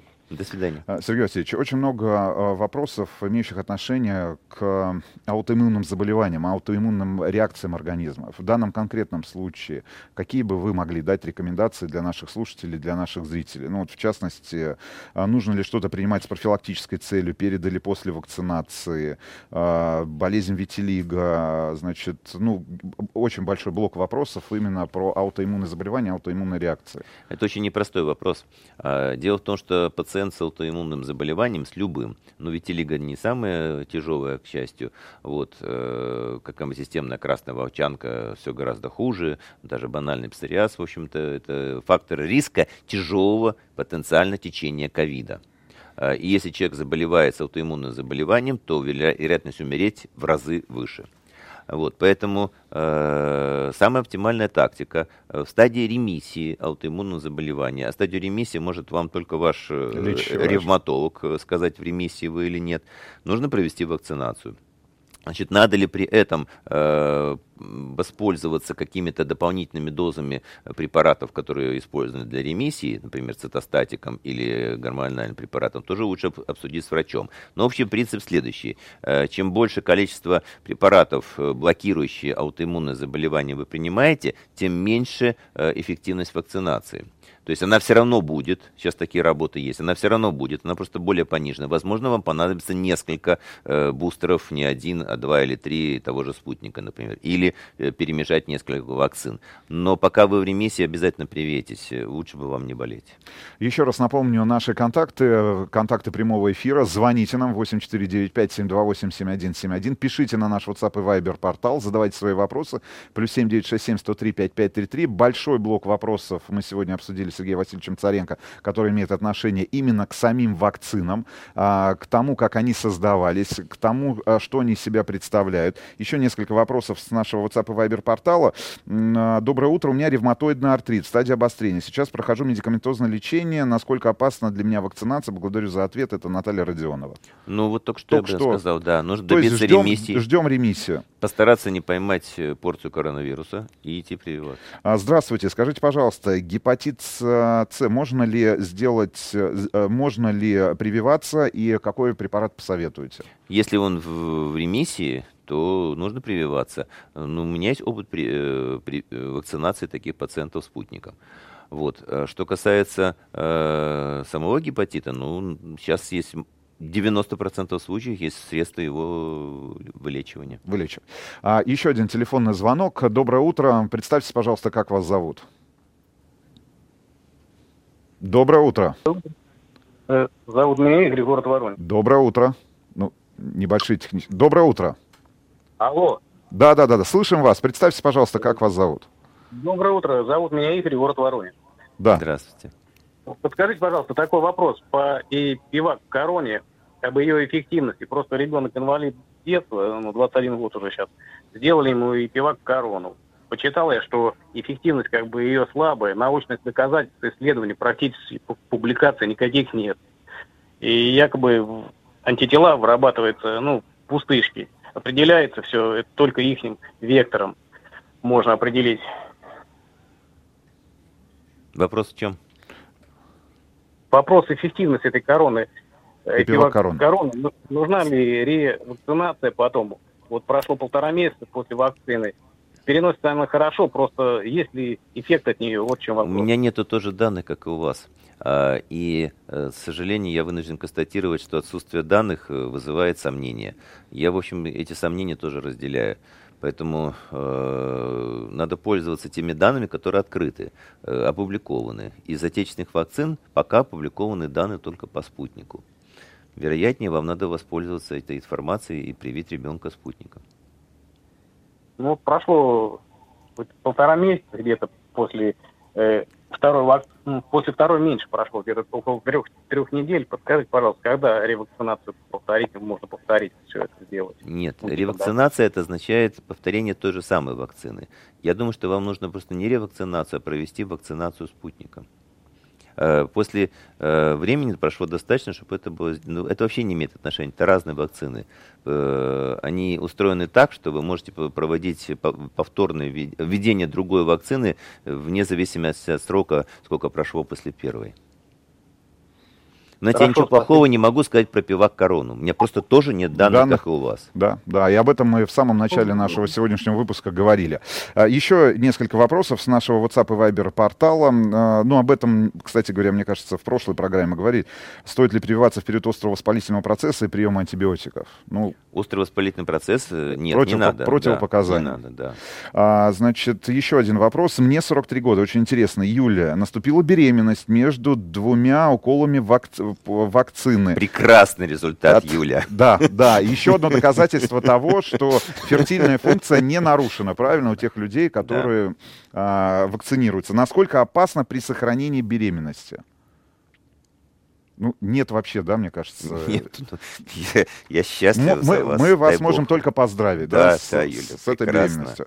Дай А, бог, чтобы не последний. Да, есть еще один телефонный звонок. Еще раз напомню, наши телефоны 8495-728-7171. Пожалуйста, звоните в прямой эфир, задавайте свои вопросы Сергею Васильевичу Царенко, заместителю э, главного врача 52-й больницы Московской, заслуженному врачу России, доктору медицинских наук и профессору МГУ. А, Пишите на наш WhatsApp и Viber портал плюс 7967 103 5533. Доброе утро. Пожалуйста, представьтесь, как вас зовут.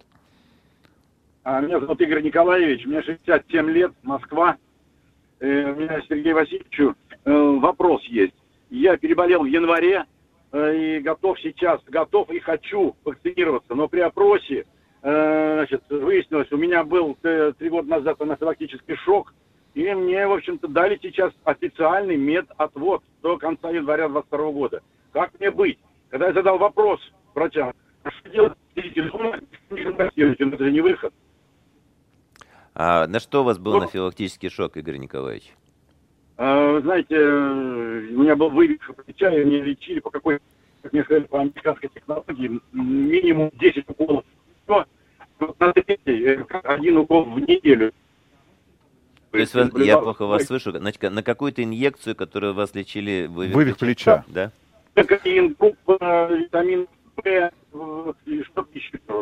Ну, понятно. Витаминные, в общем. Витаминные. Ну, Да. вообще, конечно, страсть моих коллег к использованию витаминов иногда оставляет желать лучшего.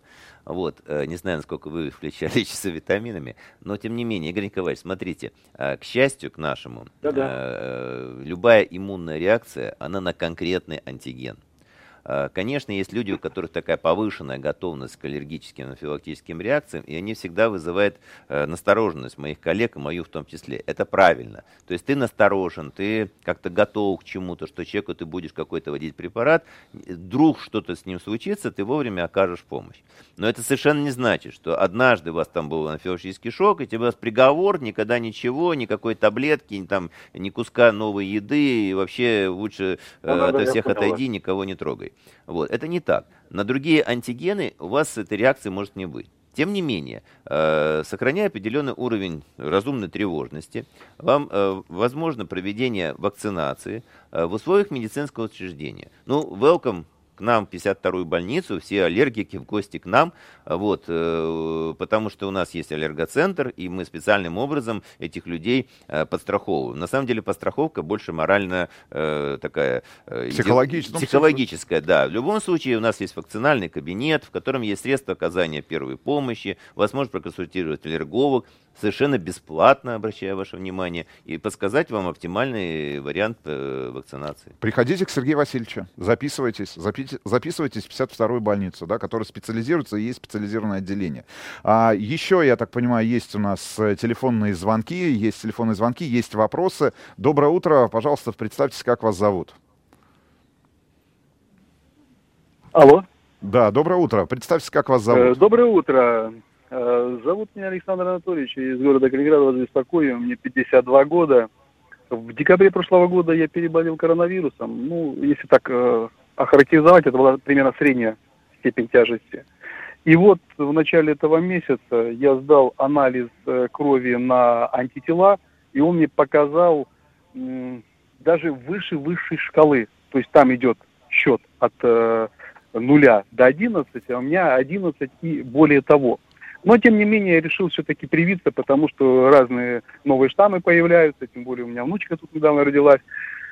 У меня, как бы скажем, уже есть э, осознание, что я хочу привиться спутником ВИ, но вот только что я по радио слышал, что Сергей Васильевич сказал, что в данной ситуации можно также спутником Лайт привиться. Можно чуть-чуть поподробнее, ввиду того, что у меня так много антител.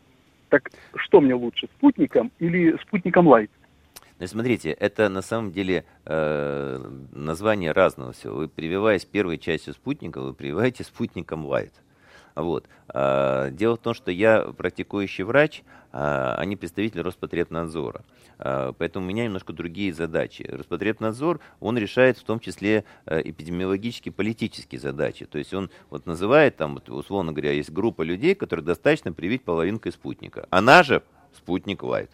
Соответственно, после того, как человек получает э, эту половинку спутника, ему выдается документ, сертификат, QR-код и так далее. Если ты начинаешь прививаться спутником, то фактически привившись половинкой, ты спутником лайтом и привился. Но ты э, обязан привиться второй частью, э, которая значит, обеспечит, как бы является ну, единое целое этого спутника. Поэтому с медицинской точки зрения вам достаточно половинки спутника. При вашем антительном ответе он вас, скорее всего, просто повысится настолько, что он будет эффективный. Вот. Но это медицинская рекомендация. А э, с точки зрения эпидемиологической и надзорной, э, это вопрос, извините, я не могу вам ответить. Хорошо, спасибо. Сергей Васильевич, еще несколько вопросов с нашего WhatsApp и Viber портала. Ам, ну, мне кажется, мы отвечали в одной из наших прошлых программ. Здра- Здравствуйте, можно ли прививаться спутником кормящей маме? Это вопрос от Татьяны из Новосибирской области. Можно? Мои дочери прививались. Так, а, Кормящие. Николай, Чувашская республика. Доброе утро. Сделал прививку первым компонентом. Завтра надо делать вторую прививку. Но сегодня у меня появилась простуда на губе. Можно ли вакцинироваться завтра? Такие Простуда на гу- детали уже, да, Простуда от на губе, я так понимаю, что у вас э, герпес Герпес. симплекс, скорее всего. Но если вы себя э, прилично чувствуете, то можно. А Если у вас какие-то сомнения, ну, полечите герпес симплекс и сходите привейте через неделю. Э, на самом деле не надо прививаться раньше, чем через три недели, потому что не будет эффективности бустера. А если вы привьетесь позже, это можно делать, просто это время вы себе затягиваете э, формирование антительного ответа, но оно ни- никуда не уходит, а не то, что все пропало. Еще не пропало. Можно В общем, в общем, идите и вакцинируйтесь. Еще один телефонный звонок. Доброе утро. Пожалуйста, представьтесь, как вас зовут. Доброе утро, Александр. Да, доброе утро, Александр. Слушаем вас внимательно. А не подскажете, я в декабре а, переболел очень сильно, у меня был цитокиновый шторм. Это уже прошло больше полугода, и э, хотел узнать, какой вакциной мне можно вообще прививаться, и можно ли вообще?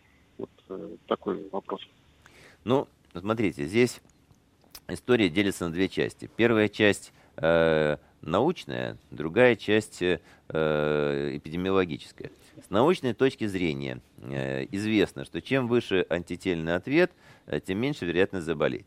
Скорее всего, те люди, которые переболели, особенно там в средней, тяжелой и тяжелой форме, имеют мощный антительный ответ. Какой он мощности должен быть, пока сообществом не решено. Не только нашим отечественным, но и э, регуляторами американскими, европейскими и прочее.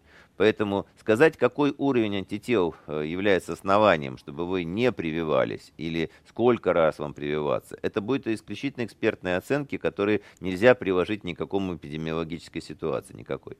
Поэтому э, берутся за основу другие данные. Согласно другим данным, значит, эпидемиологическим, у людей, которые переболели в средней тяжелой форме, а, которые вакцинировались, у них э, антительный ответ и вообще и- иммунный ответ в течение полугода снижается в значительной степени, чтобы в случае эпидемиологической ситуации его освежить. Если бы не было третьей волны, то этот период бы был не полгода, а год.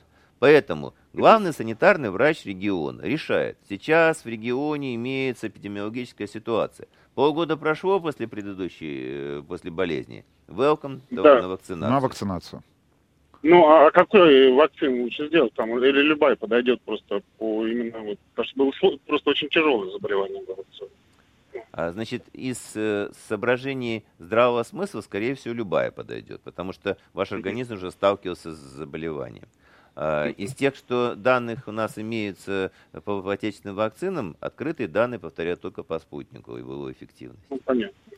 Спасибо большое. Еще один телефонный звонок в нашей студии. Напомню, а, телефон прямого эфира 8495-728-7171. Звоните. У нас есть еще немного времени для того, чтобы ответить на ваши вопросы с Сергеем Васильевичем. Доброе утро. Представьтесь, как вас зовут.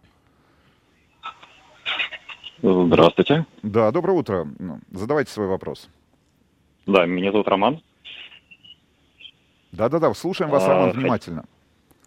Да, хотел бы уточнить, вот предстоит поездка за границу, и поскольку наша вакцина э, там пока не признана, можно ли сделать параллельно э, при- прививку спутником в России и, например, Pfizer э, в другой стране? Как это лучше сочетать? Ну, в общем, просто из здравого смысла лучше, чтобы промежуток все-таки какой-то был между ними. Ну, там, дождитесь, чтобы после последней э, введения спутника прошло три недели, чтобы реализовался нормальный антительный ответ. Иначе новая вакцина просто его не, не позволит реализовать. И прививайтесь хоть Pfizer, хоть не Pfizer. Никаких проблем в этом не вижу. Скорее всего, просто вам это не очень нужно. У вас и так будет антительный ответ. Но если у вас есть задачи, там, не знаю, чтобы вам не придирались э, регуляторы европейские, ну, ну, пожалуйста. То есть никаких таких да, противопоказаний. благодарю. Да нет, ну никто не сказал, что Pfizer хуже или лучше. Ну, нормальные вакцины все. Еще один телефонный звонок. А, Доброе утро. Представьтесь, пожалуйста, как вас зовут.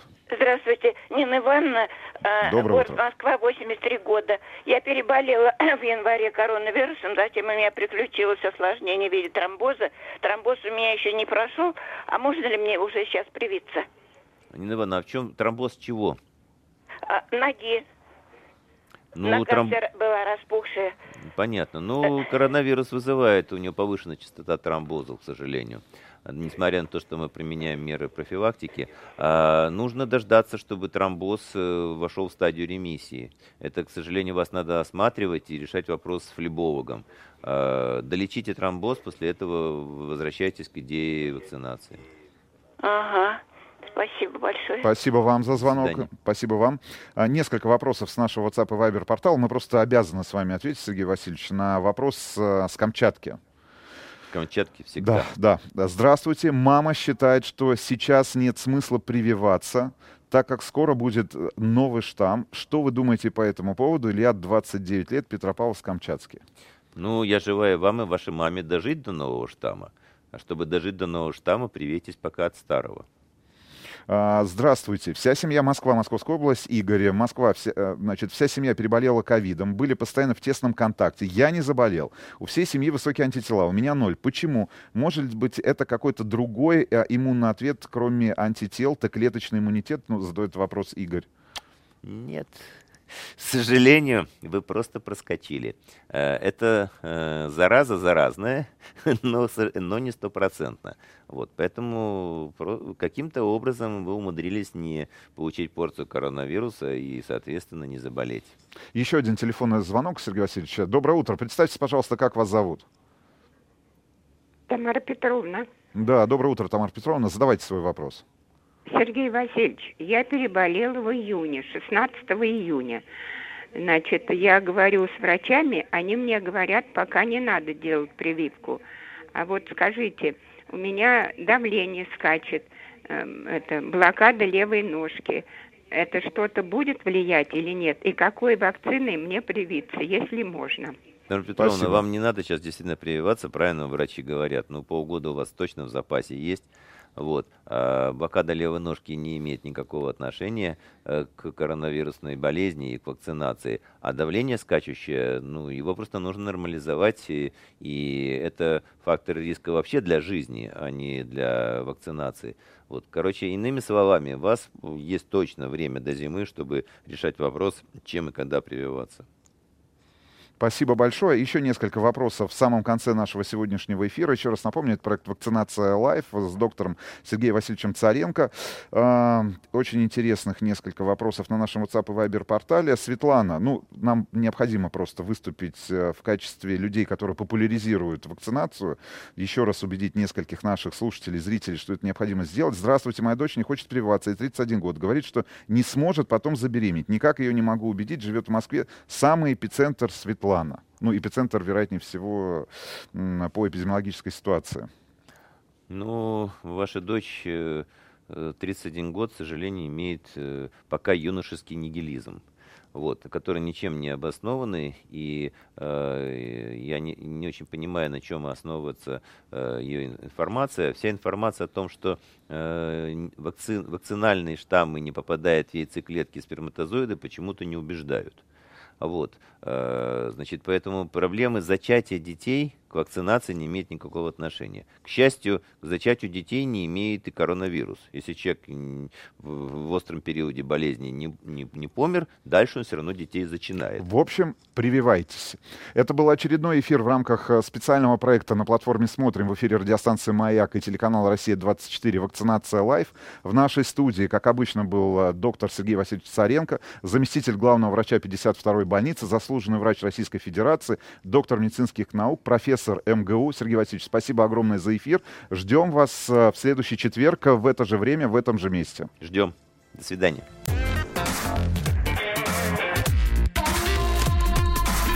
Сергей Стилавин и его друзья. Друзья мои, это фантастика цифровых технологий и качественной обуви. Только что Рустам Иванович Вахидов был в телевизионной студии, а сейчас переместился в радиостудию, в радиорубку «Маяка». Очень Я хочу надеялся вас увидеть, встретить здесь, Сергей Валерьевич. Доброе утро еще А раз. вот Доброе утро еще раз, уважаемые радиослушатели. Увиделись, да, да.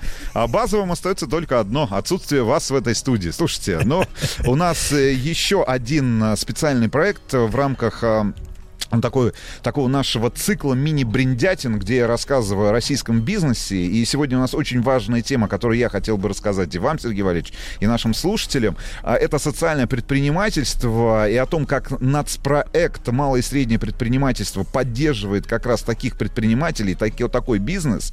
А, Значит, очень важная тема, о которой много говорят и чиновники, и президенты, руководители а, соответствующих министерств и ведомств. Это социальная ответственность малого и среднего бизнеса и рассказ о потрясающей компании, которая находится в Калининграде, которая существует до сих пор.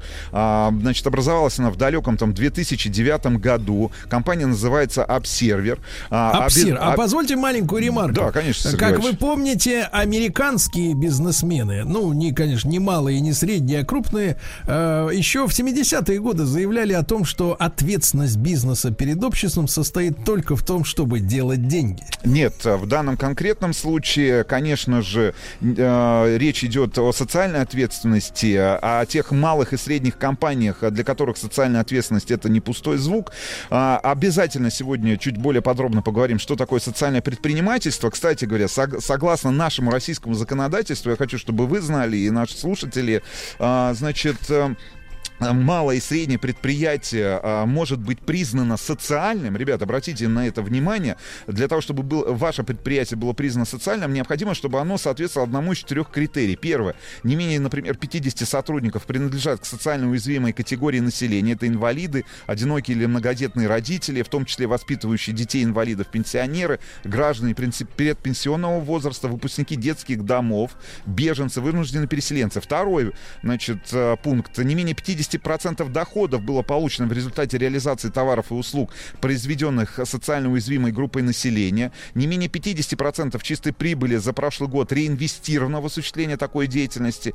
А не менее 50% доходов получено в результате реализации товаров и услуг для социально уязвимых групп населения. И не менее 50% чистой прибыли за прошлый год также реинвестировано в осуществление такой деятельности. Ну, собственно говоря, общие такие определения, да, если мы говорим о социальном предпринимательстве, предприятие ведет деятельность, которая направлена на достижение общественно полезных целей и способствующая решению социальных проблем общества. В принципе, мы, наверное, с вами, Сергей Валерьевич, в том или ином виде занимаемся, получается, социальным предпринимательством, но мы не малый бизнес, не средний бизнес, мы все-таки государственная радиовещательная компания. Давайте называть нас просто не бизнес. Не бизнес, но с социальной ответственностью, правильно, Сергей Конечно, Валерьевич? Да, конечно. и самое главное, что социальные предприниматели, э, предприниматели могут получить налоговые преференции, заем под минимальный годовой процент, льготные условия аренды государственного муниципального имущества, а также информационную поддержку. Ну, в частности, информационную поддержку в лице утреннего шоу радиостанции «Маяк» и проекта Сергей Стилавин и его э, друзья. Значит, э, еще раз напомню, что наш эфир выходит при поддержке национального проекта «Малое и среднее предпринимательство», и благодаря мерам поддержки этого нацпроекта все больше предпринимателей по всей стране получают возможность создавать и развивать свой бизнес и превращать свои идеи в источник дохода, расширять производство и выходить на экспорт. С понятием социальное предпринимательство мы немного с вами разобрались. Ну а теперь а, история компании Upserver. Итак, а, переносимся в август 2004 года. А, именно в этот день произошло трагическое на самом деле событие. Калининградский бизнесмен Роман Аранин сломал позвоночник и повредил спиной мозг а, в результате несчастного случая, связанного с управлением во время полета на параплане. А, упал с высоты 30 метров, а, не смог самостоятельно, ну, самостоятельно дышать, он смог только через 40 дней шевелить руками, даже не пальцами и поворачивать голову только спустя там 6 месяцев. Ну и как мы с тобой понимаем, и я как врач понимаю, и ты как ну, нормальный человек, который сталкивался а, в своей жизни с людьми, а, значит, которые пережили, ну вот а, там дорожно-транспортное происшествие, да, но в данном конкретном случае тяжелую травму. А, после таких травм, конечно, очень тяжело восстановиться. Причем восстановиться не только там в физическом, да, смысле, но и самое главное, иногда и невозможно, кстати Морально. говоря, а морально самое главное. Но, тем не менее, Роман Аранин, который к этому моменту был одним из успешных бизнесменов Калининградской области, а, значит, а чем он занимался, кстати говоря? Он руководил до этого трагического случая, хотя, с другой стороны, ну, давай не будем, но до этого и, э, эпизода, да, в своей жизни руководил основанной им калининградской компанией AirStyle, и думаю, что большинству наших слушателей, которые проживают на территории Калининградской области, эта компания известна как одна из, э, как один из основных продавцов, а, значит, э, товаров для дома. В частности, он торговал обоями и сантехникой. И очень часто в своих интервью после уже трагического инцидента говорил о том, что если вот вдруг вы из Калининграда, живете в Калининграде, делали ремонт, то наверняка там с 99% вероятностью в вашем доме обои, которые вы купили в одном из наших а, магазинов. А, зарабатывал он вот как раз в эти годы, если мы говорим там седьмой, восьмой год, там шестой год, порядка, э, ну, оборот его бизнеса был порядка 100 миллионов рублей в год.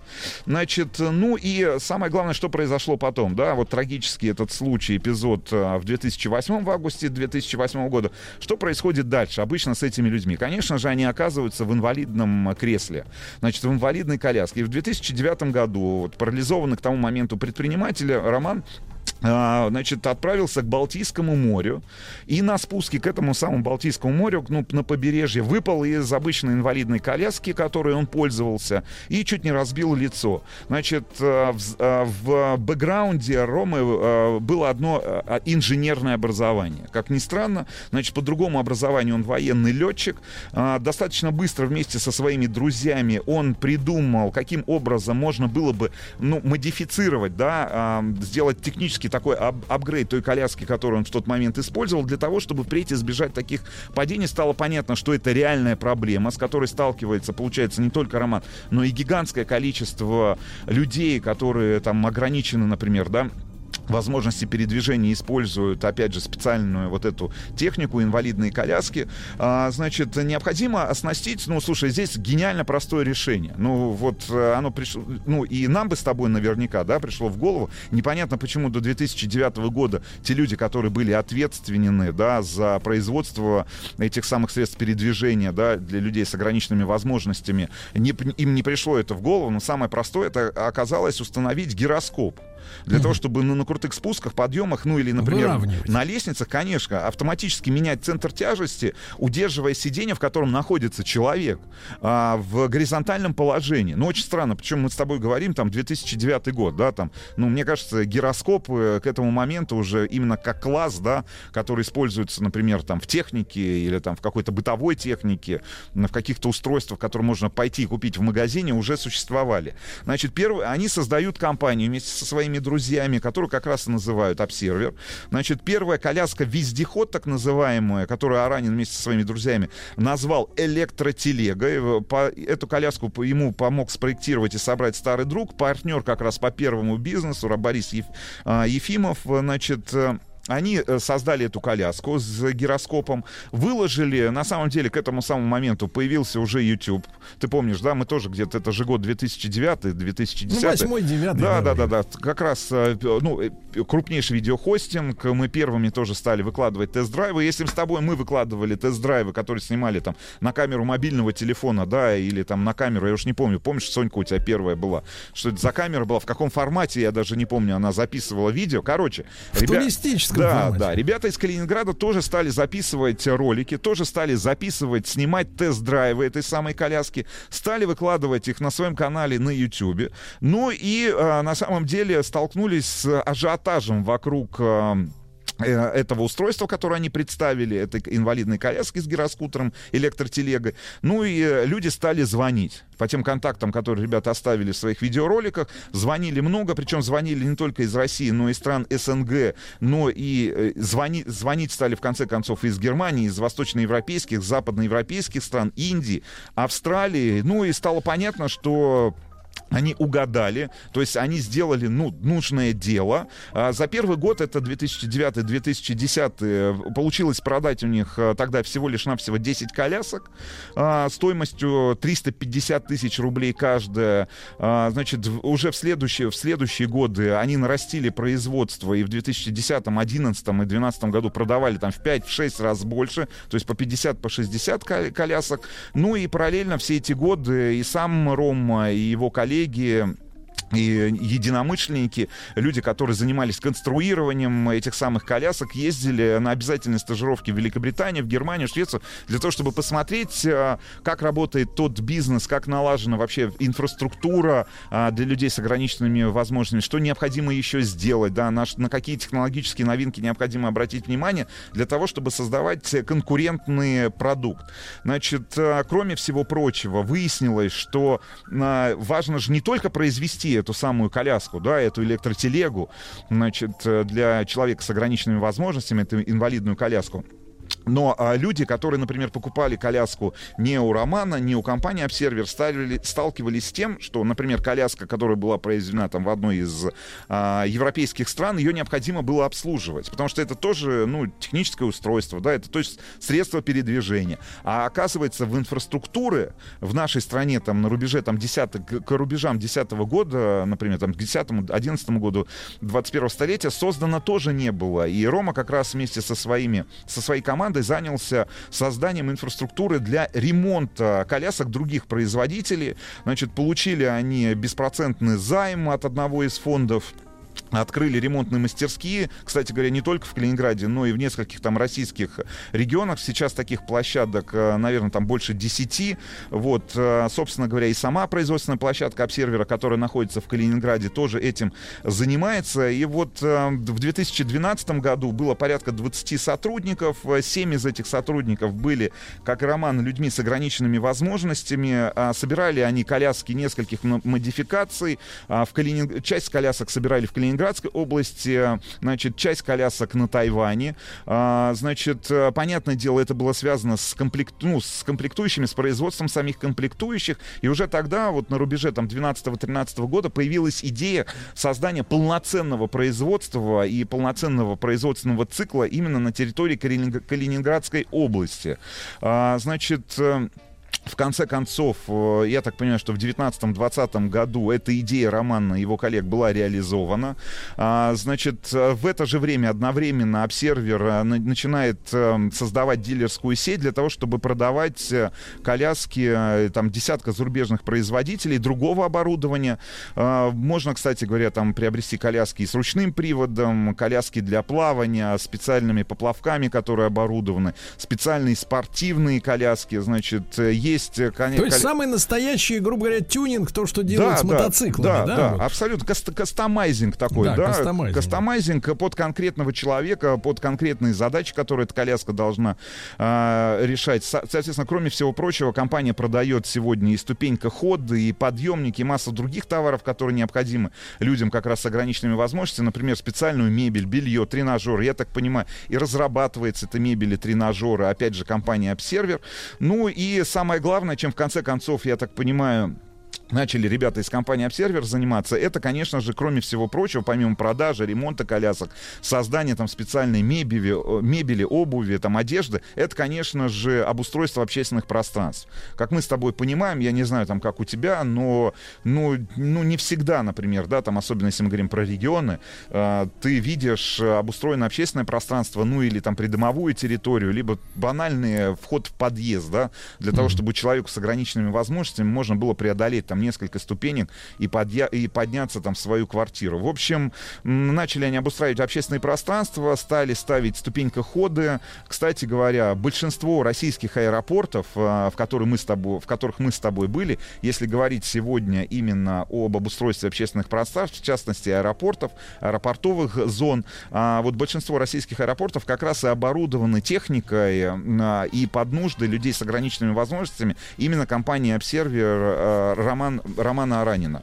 Значит, более того, а, после этого они стали оборудовать а, для людей с, под нужды людей с ограниченными возможностями пляжи в разных регионах нашей страны, потому что мы говорим только, да, о том, что это люди с ограниченными возможностями, на самом деле это такие же люди, как и мы, с такими же самыми потребностями, с желанием быть в общественном пространстве в каком-то, оказаться на том же самом пляже. В общем, компания начала заниматься как раз э, оборудованием специальными устройствами пляжей в разных регионах нашей страны, работает сегодня со школами, с другими учреждениями.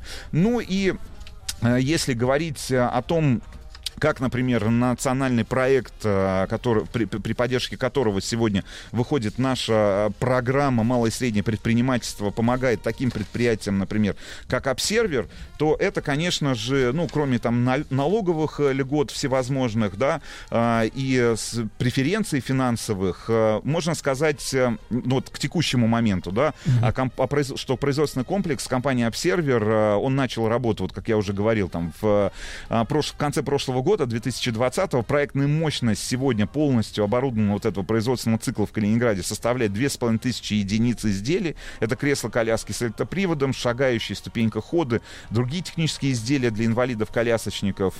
Значит, кроме всего прочего, компания сегодня планирует занять порядка четверти российского рынка и развивать экспортное на направление. Ну и самое главное, да, мы очень много говорим с тобой, если говорить об автомобилях, да, об автомобильном бизнесе, всегда говорим говорим об локализации производства. Так вот, в ближайшее время локализация должна достичь 95%. Ого. Ну и самое главное, что треть э, ребят, которые сегодня работают на предприятии Обсервер, Обсервер это, конечно же, ребята с ограниченными возможностями, с инвалидностью. Именно поэтому предприятие можно с полной, ну, с, назвать с полной уверенностью социальным. Ну и серийное производство налажено, медицинские изделия. Кстати говоря, компания включена в федеральный перечень перечень поставщиков для фонда страхования. Ну и, вот, кстати говоря, благодаря нас проекту «Малое и среднее предпринимательство» компания Observer воспользовалась мерами поддержки от региона, именно от Калининградской области, оформили займ в размере там 3 миллионов рублей на пополнение оборотных средств, получили поручительство на 7 миллионов рублей в гарантийном фонде Калининградской области. Ну и самое главное, что через созданную Романом Аранином общественную организацию «Ковчег» а, реализуется создание безбарьерной следы для инвалидов. А, я уже вот говорил, аэропорты, пляжи. Э, сейчас ведется работа по новому направлению. Это музеи.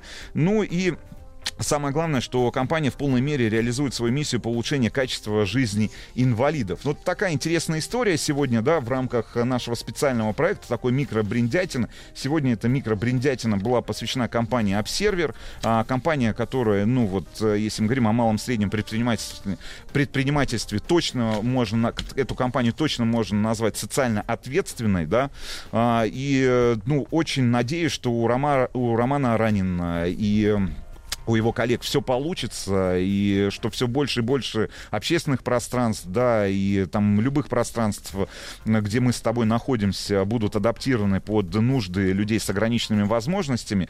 Еще раз напомню уже в конце нашего выпуска, что проект выходит при поддержке национального проекта «Малое и среднее предпринимательство». Сергей, ну, да. на сегодня все.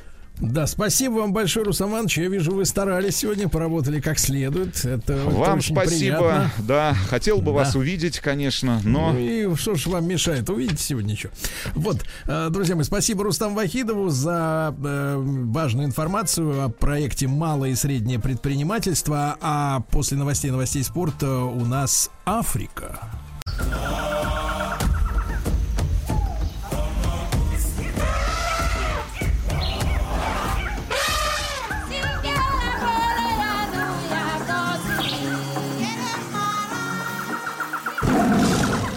Отпуск каждый день. Друзья мои, отпуск каждый день. Наш летний проект «Африка. Мечта туриста». Таков девиз на, на, на этой неделе. Э, Вы знаете, что не только в утреннем шоу, но и у физиков и лириков э, сегодня Саша и Рита доберутся до Египта, да, а Картаев и Махарадзе поговорят о языках Африки, об их особенности. Ну, а Николай Свистун продолжает ехать, как вы понимаете, по африканскому континенту на сей раз. Мы же, мы же в этой нашей части программы э, поговорим о великом э, африканском полководце, о котором, может быть, не так много сказано, как о македонском и прочих товарищах, и про нашего Суворова тоже много сказано. А вот про Ганнибала Барку, полководца из Северной Африки, который изменил ход истории, мы сегодня и поговорим. Э, Екатерина Андреева, искусствовед, с нами на связи. Екатерина, доброе утро. Да. Доброе утро. Да. Екатерина, рада снова слышать вас.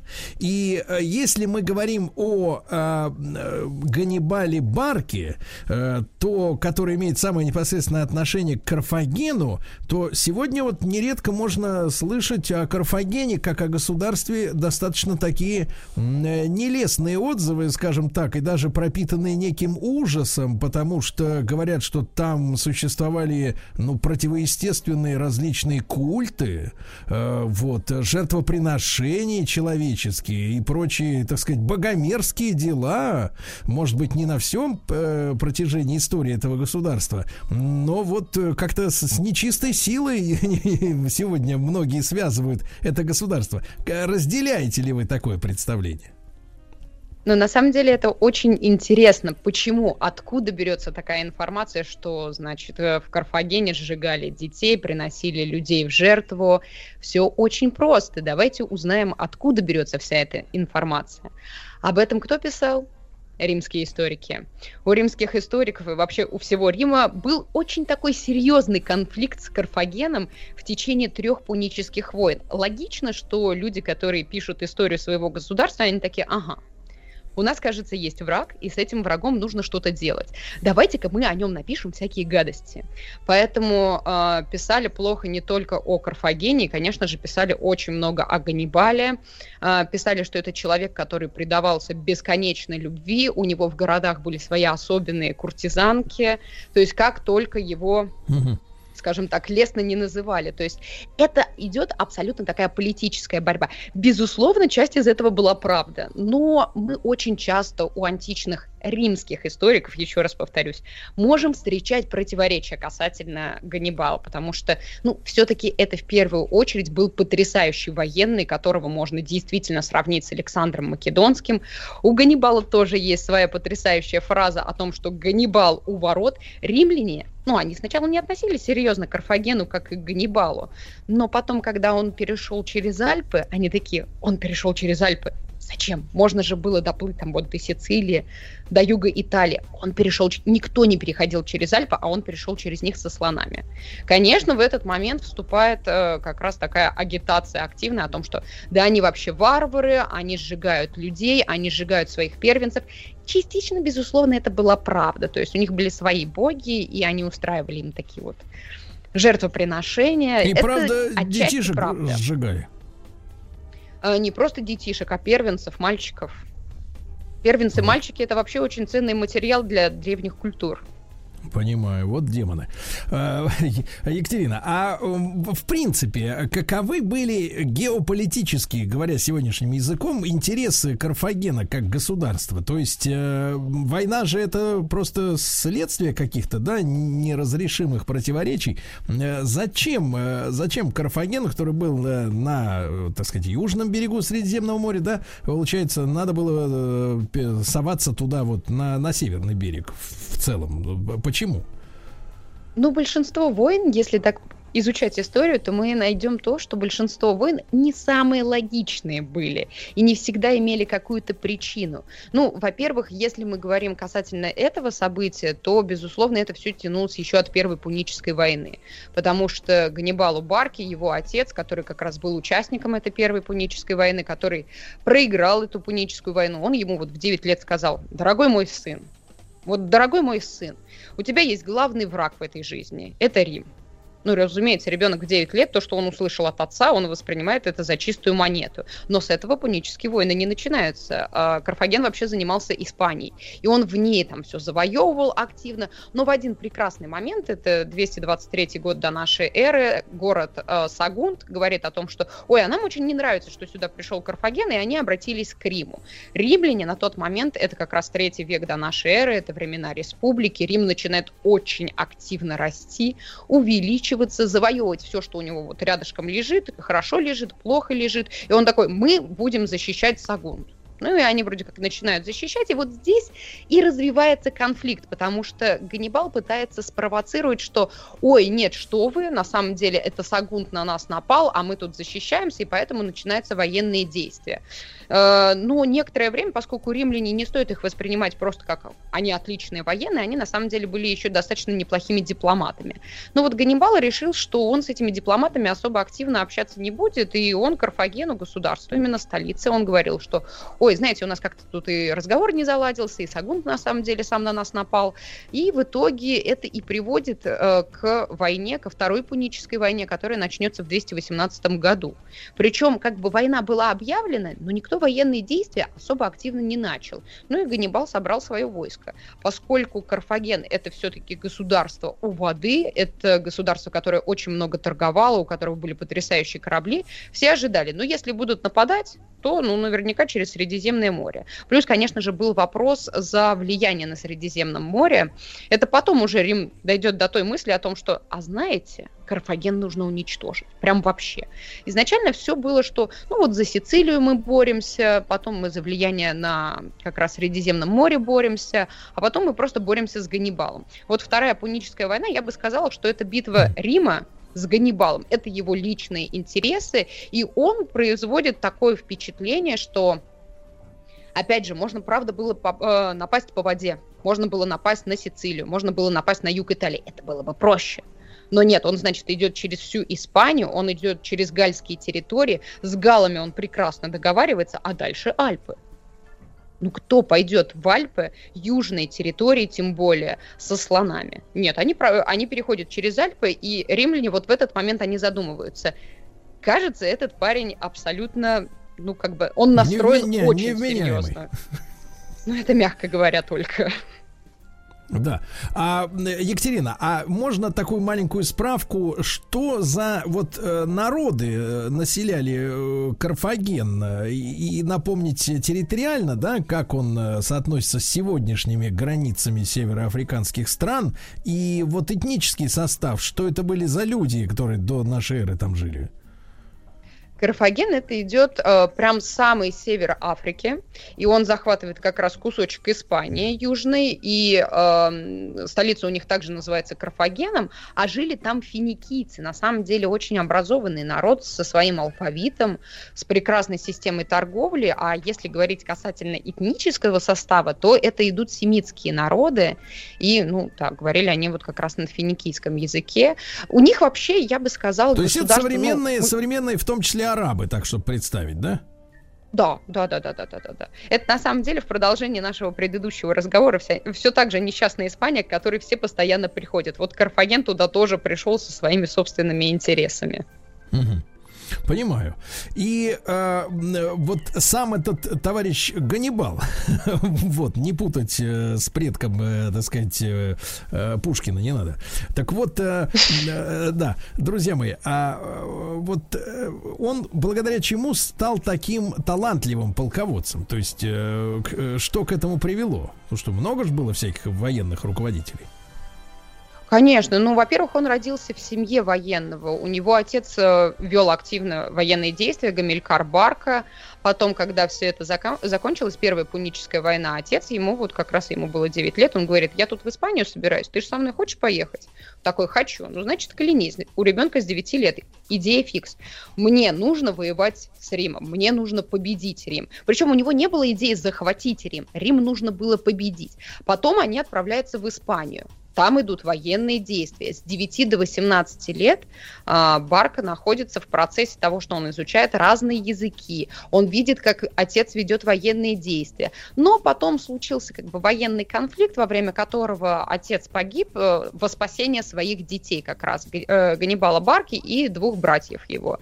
И Ганнибал тогда вернулся обратно в Карфаген, он еще чуть подрос, и вот в 24 года он возвращается обратно в Испанию, чтобы вести военную службу под руководством одного из своих родственников. И там Ганнибал начинает вот очень активно вести эту службу, он начинает в должности начальника конницы, он, причем Ганнибал был человеком, которому нужно было вот идти в первых рядах. Это прям как Александр Македонский. Неважно, что ты являешься руководителем, тебя могут убить, и это понесет очень серьезные потери для твоей армии, неважно, мы идем а, в первых рядах. В принципе, Ганнибал а, питался, одевался точно так же, как и вся его армия. Его можно было отличить только за счет коня. Он прям вот был своим среди народа, он был со своим войском, он замечательно планировал. То есть это человек, который с самого детства находится в войне. Он видит, как воюет его отец, он видит, как воюют самые лучшие люди, и все эти люди являются его родственниками. То есть у него, конечно же, с детства появляется вот эта мысль о том, что я военный, у меня есть миссия всей моей жизни, и мне нужно вести и вести ее. После того, как его отец погибнет, когда погибнет его родственник, после, который как раз руководил войсками в Испании, он примет это все на себя в 221 году. Три года повоюет в Испании и такой, о, у нас предо, э, предоставилась отличная возможность идти на Рим. И вот да. у него это все проникнуто таким пафосом. Я, я хочу напомнить, кто пойдет в, здравом уме через Альпы. Да, да, друзья мои, с нами э, Екатерина Андреева, искусствовед. Мы сегодня о Ганнибале Барке говорим, э, карфагенском руководителем. Так чем же закончился переход через Альпы со слонами?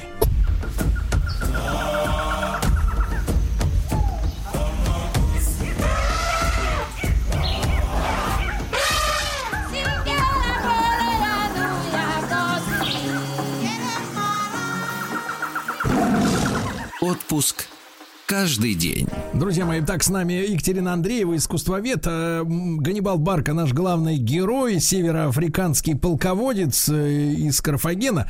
И э, чем же закончился вот этот переход через Альпы с несколькими десятками слонов, военных слонов? Ну, все логично. Половина армии была потеряна, как и половина слонов. Они не смогли все перейти, буква, э, разумеется, и Ганнибалу пришлось что-то думать. У меня части армии нету, слонов нету, значит, набираем из местного населения. Он начинает э, выбирать себе в армию людей из галов. И, в принципе, ну, как-то отбалансировать у него все получилось. Дальше начинаются сражения. И вот здесь, опять же, вот Ганнибал был потрясающим тактиком. Первое военное действие, он уступает римлянам. Не стоит говорить, что он там, он проиграл эту битву. Нет, он им уступил, чтобы римляне поверили, что, а, да, господи, пришел какой-нибудь там Ганнибал, пришел из Карфагена, воевать он не умеет. Слонов он через Альпы повел. Ну, как-то он там перекатился. И первое действие он им уступает. Потом он провоцирует еще одно военное действие, он накормил всю свою армию, он ее обогрел. И римлян спровоцировал, когда они не ели, были не одеты, и те буквально голые бегут с ним биться, думая, что, ой, да ладно, мы его так без еды, без всего быстро победим. Оказывается, совершенно иначе. В этом действии, это была битва 217 года до нашей эры, Ганнибал потерял всего лишь 2000 человек, а Рим потерял около 15 тысяч человек, и еще 6 тысяч было взято в плен. И вот дальше Ганнибал начинает постепенно наступать. Римляне понимают, что все как-то не очень хорошо, они бьются, Ганнибал всех разбивает, они бьются, Ганнибал всех разбивает. И тогда один из э, римских политиков предлагает, предлагает, а давайте-ка попробуем новую тактику. Не вступать в военные сражения с Ганнибалом. Мы просто будем отступать. Отступать рано или поздно все запасы и силы у него должны закончиться. Но Ганнибал, наоборот, он абсолютно талантливый человек, и каждое его сражение – это абсолютно новая тактика. Например, в 216 году это битва при Канах, очень известная, очень важная. Вот здесь Ганнибал показывает новый вариант ведения войны. Он берет их серпом. То есть он по центру ставит галов, которые были плохо обучены, которые ничего не умели. Да тем более, в принципе, галам биться за чужое государство Смысла никакого нет. И римляне такие, ну они взяли галов, да мы их сейчас разобьем, как нечего делать. Но они не учли того, что по бокам у Ганнибала были очень сильные армии, и это были как раз представители Карфагена. И в итоге римляне бьют в центр э, по галам, и галы отступают назад, назад, назад, и по бокам Ганнибал захватывает Рим и одерживает очередную победу. И вроде все прекрасно, и вроде все чудесно, и в принципе Ганнибал подходит уже к Риму, появляется та известнейшая фраза, что Ганнибал у ворот, закрывайте все, но все понимали, что Ганнибал не будет брать Рим, потому что Рим был очень хорошо подготовлен. Он мог держать осаду около года, а Ганнибалу вести военные действия около года было невыгодно, и он уходит на юг. И вроде все отлично идет, но появляется такой римский военный, как Публий Корнелий Сципион. Еще его отец Публий Корнелий Сципион а, вел военные действия против Карфагена. А этот все это время, он был очень молодой, он когда примет э, на себя военные действия, ему будет всего лишь 24 года. Он прекрасно изучил Ганнибала, он понимал, как Ганнибал мыслит, он понимал, как Ганнибал ведет войну, и он говорит, да чего мы с ним будем бороться? Давайте-ка мы отправимся в Испанию, ему же из Испании все приходит, вся провизия, вся поддержка, а мы просто Испанию всю перекроем. И вот как раз Публий Корнелис Сципион э, приблизительно в 210 году до нашей эры отправляется в Испанию и быстро, э, причем с очень маленькой армией, всего 10 тысяч человек, он взял с собой, и еще в Испании у него было столько же людей. И они по-быстрому перекрыли какую-либо поставку провизии Ганнибалу. И вот в этот момент начинает вся сила переходить уже на Рим. Тут изначально, с одной стороны, все было понятно. Рим уже большое государство с очень большим влиянием и с очень большой армией. Каким бы Ганнибал не был гениальнейшим абсолютно военным, проблема была в том, что у него не было такой огромной армии. У Карфагена не было такой огромной армии, у Карфагена в основном были наемники. А какой наемник будет искренне и вот до последнего бороться за, свое, э, за чужое государство? Разумеется, никакой. А у Рима были пока еще только римляне в армии. И они, конечно, свое государство защищали, у них была идея, нам нужно его отстоять, а еще желательно что-нибудь захватить. И поэтому это привело к тому, что Ганнибалу уже весь Карфаген кричит, все, возвращайся обратно, у нас здесь сидит э, Сципион и ждет тебя. А, ждем заключения мира. И в итоге Ганнибал возвращается обратно на родину. В 202 году до нашей эры у них происходит решающее сражение, и Ганнибал проигрывает, потому что Сципион успел, вот этот абсолютно молодой юноша, он успел mm-hmm. изучить все его военные походы, у него отец также был военным, и он знал наперед каждое действие Ганнибала. И в итоге в 201 году до нашей эры подписывается очередной невыгодный мирный договор для, для Карфагена. Им разрешают держать не более 10 кораблей. Рим говорит, что вы не имеете права вести с кем-либо войну без нашего разрешения, и вы должны нам еще и выплачивать денежные средства в течение 50 лет. При этом, при всем, Ганнибал остается в Карфагене, и он остается вот такой звездой. Он абсолютно талант, его все обожают, но он был прям очень честным политиком, он раскрывал а, пару коррупционных программ в Карфагене, плюс римляне решили его обвинить в организации очередной войны. Ну, римляне провоцировали всегда, но это тоже mm-hmm. правда. Все-таки у Ганнибала была миссия жизни. Нужно было уничтожить Рим.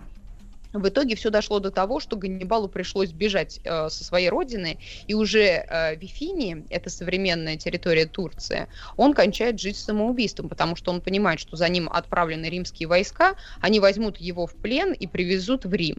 А ему отец что завещал? Отец ему завещал, что мой дорогой сын, ты должен уничтожить Рим. А какое уничтожение Рима, если его тут собираются брать в плен? Поэтому он кончает жизнь самоубийством. Абсолютно гениальнейший человек, но который не смог все, к сожалению, рассчитать. Война была очень долгой, и армия уже была истощена просто. Да, да. Великолепно. Спасибо большое э, Екатерине Андреевой, искусствоведу, за этот рассказ. Э, Ганнибал Барка, герой Карфагена, э, где действительно, как бы так сказать, сжигали младенцев. Но это же, так сказать, время было такое жуткое. Друзья мои, не забывайте, что наш проект «Отпуск каждый день» на этой неделе посвящен Африке. И у физиков и лириков в шоу Картаева, Махарадзе и у Николая Свистуна свои будут замечательные доклады докладчики. Э, так что не пропустите. Спасибо вам, хорошего дня. Еще больше подкастов «Маяка» насмотрим.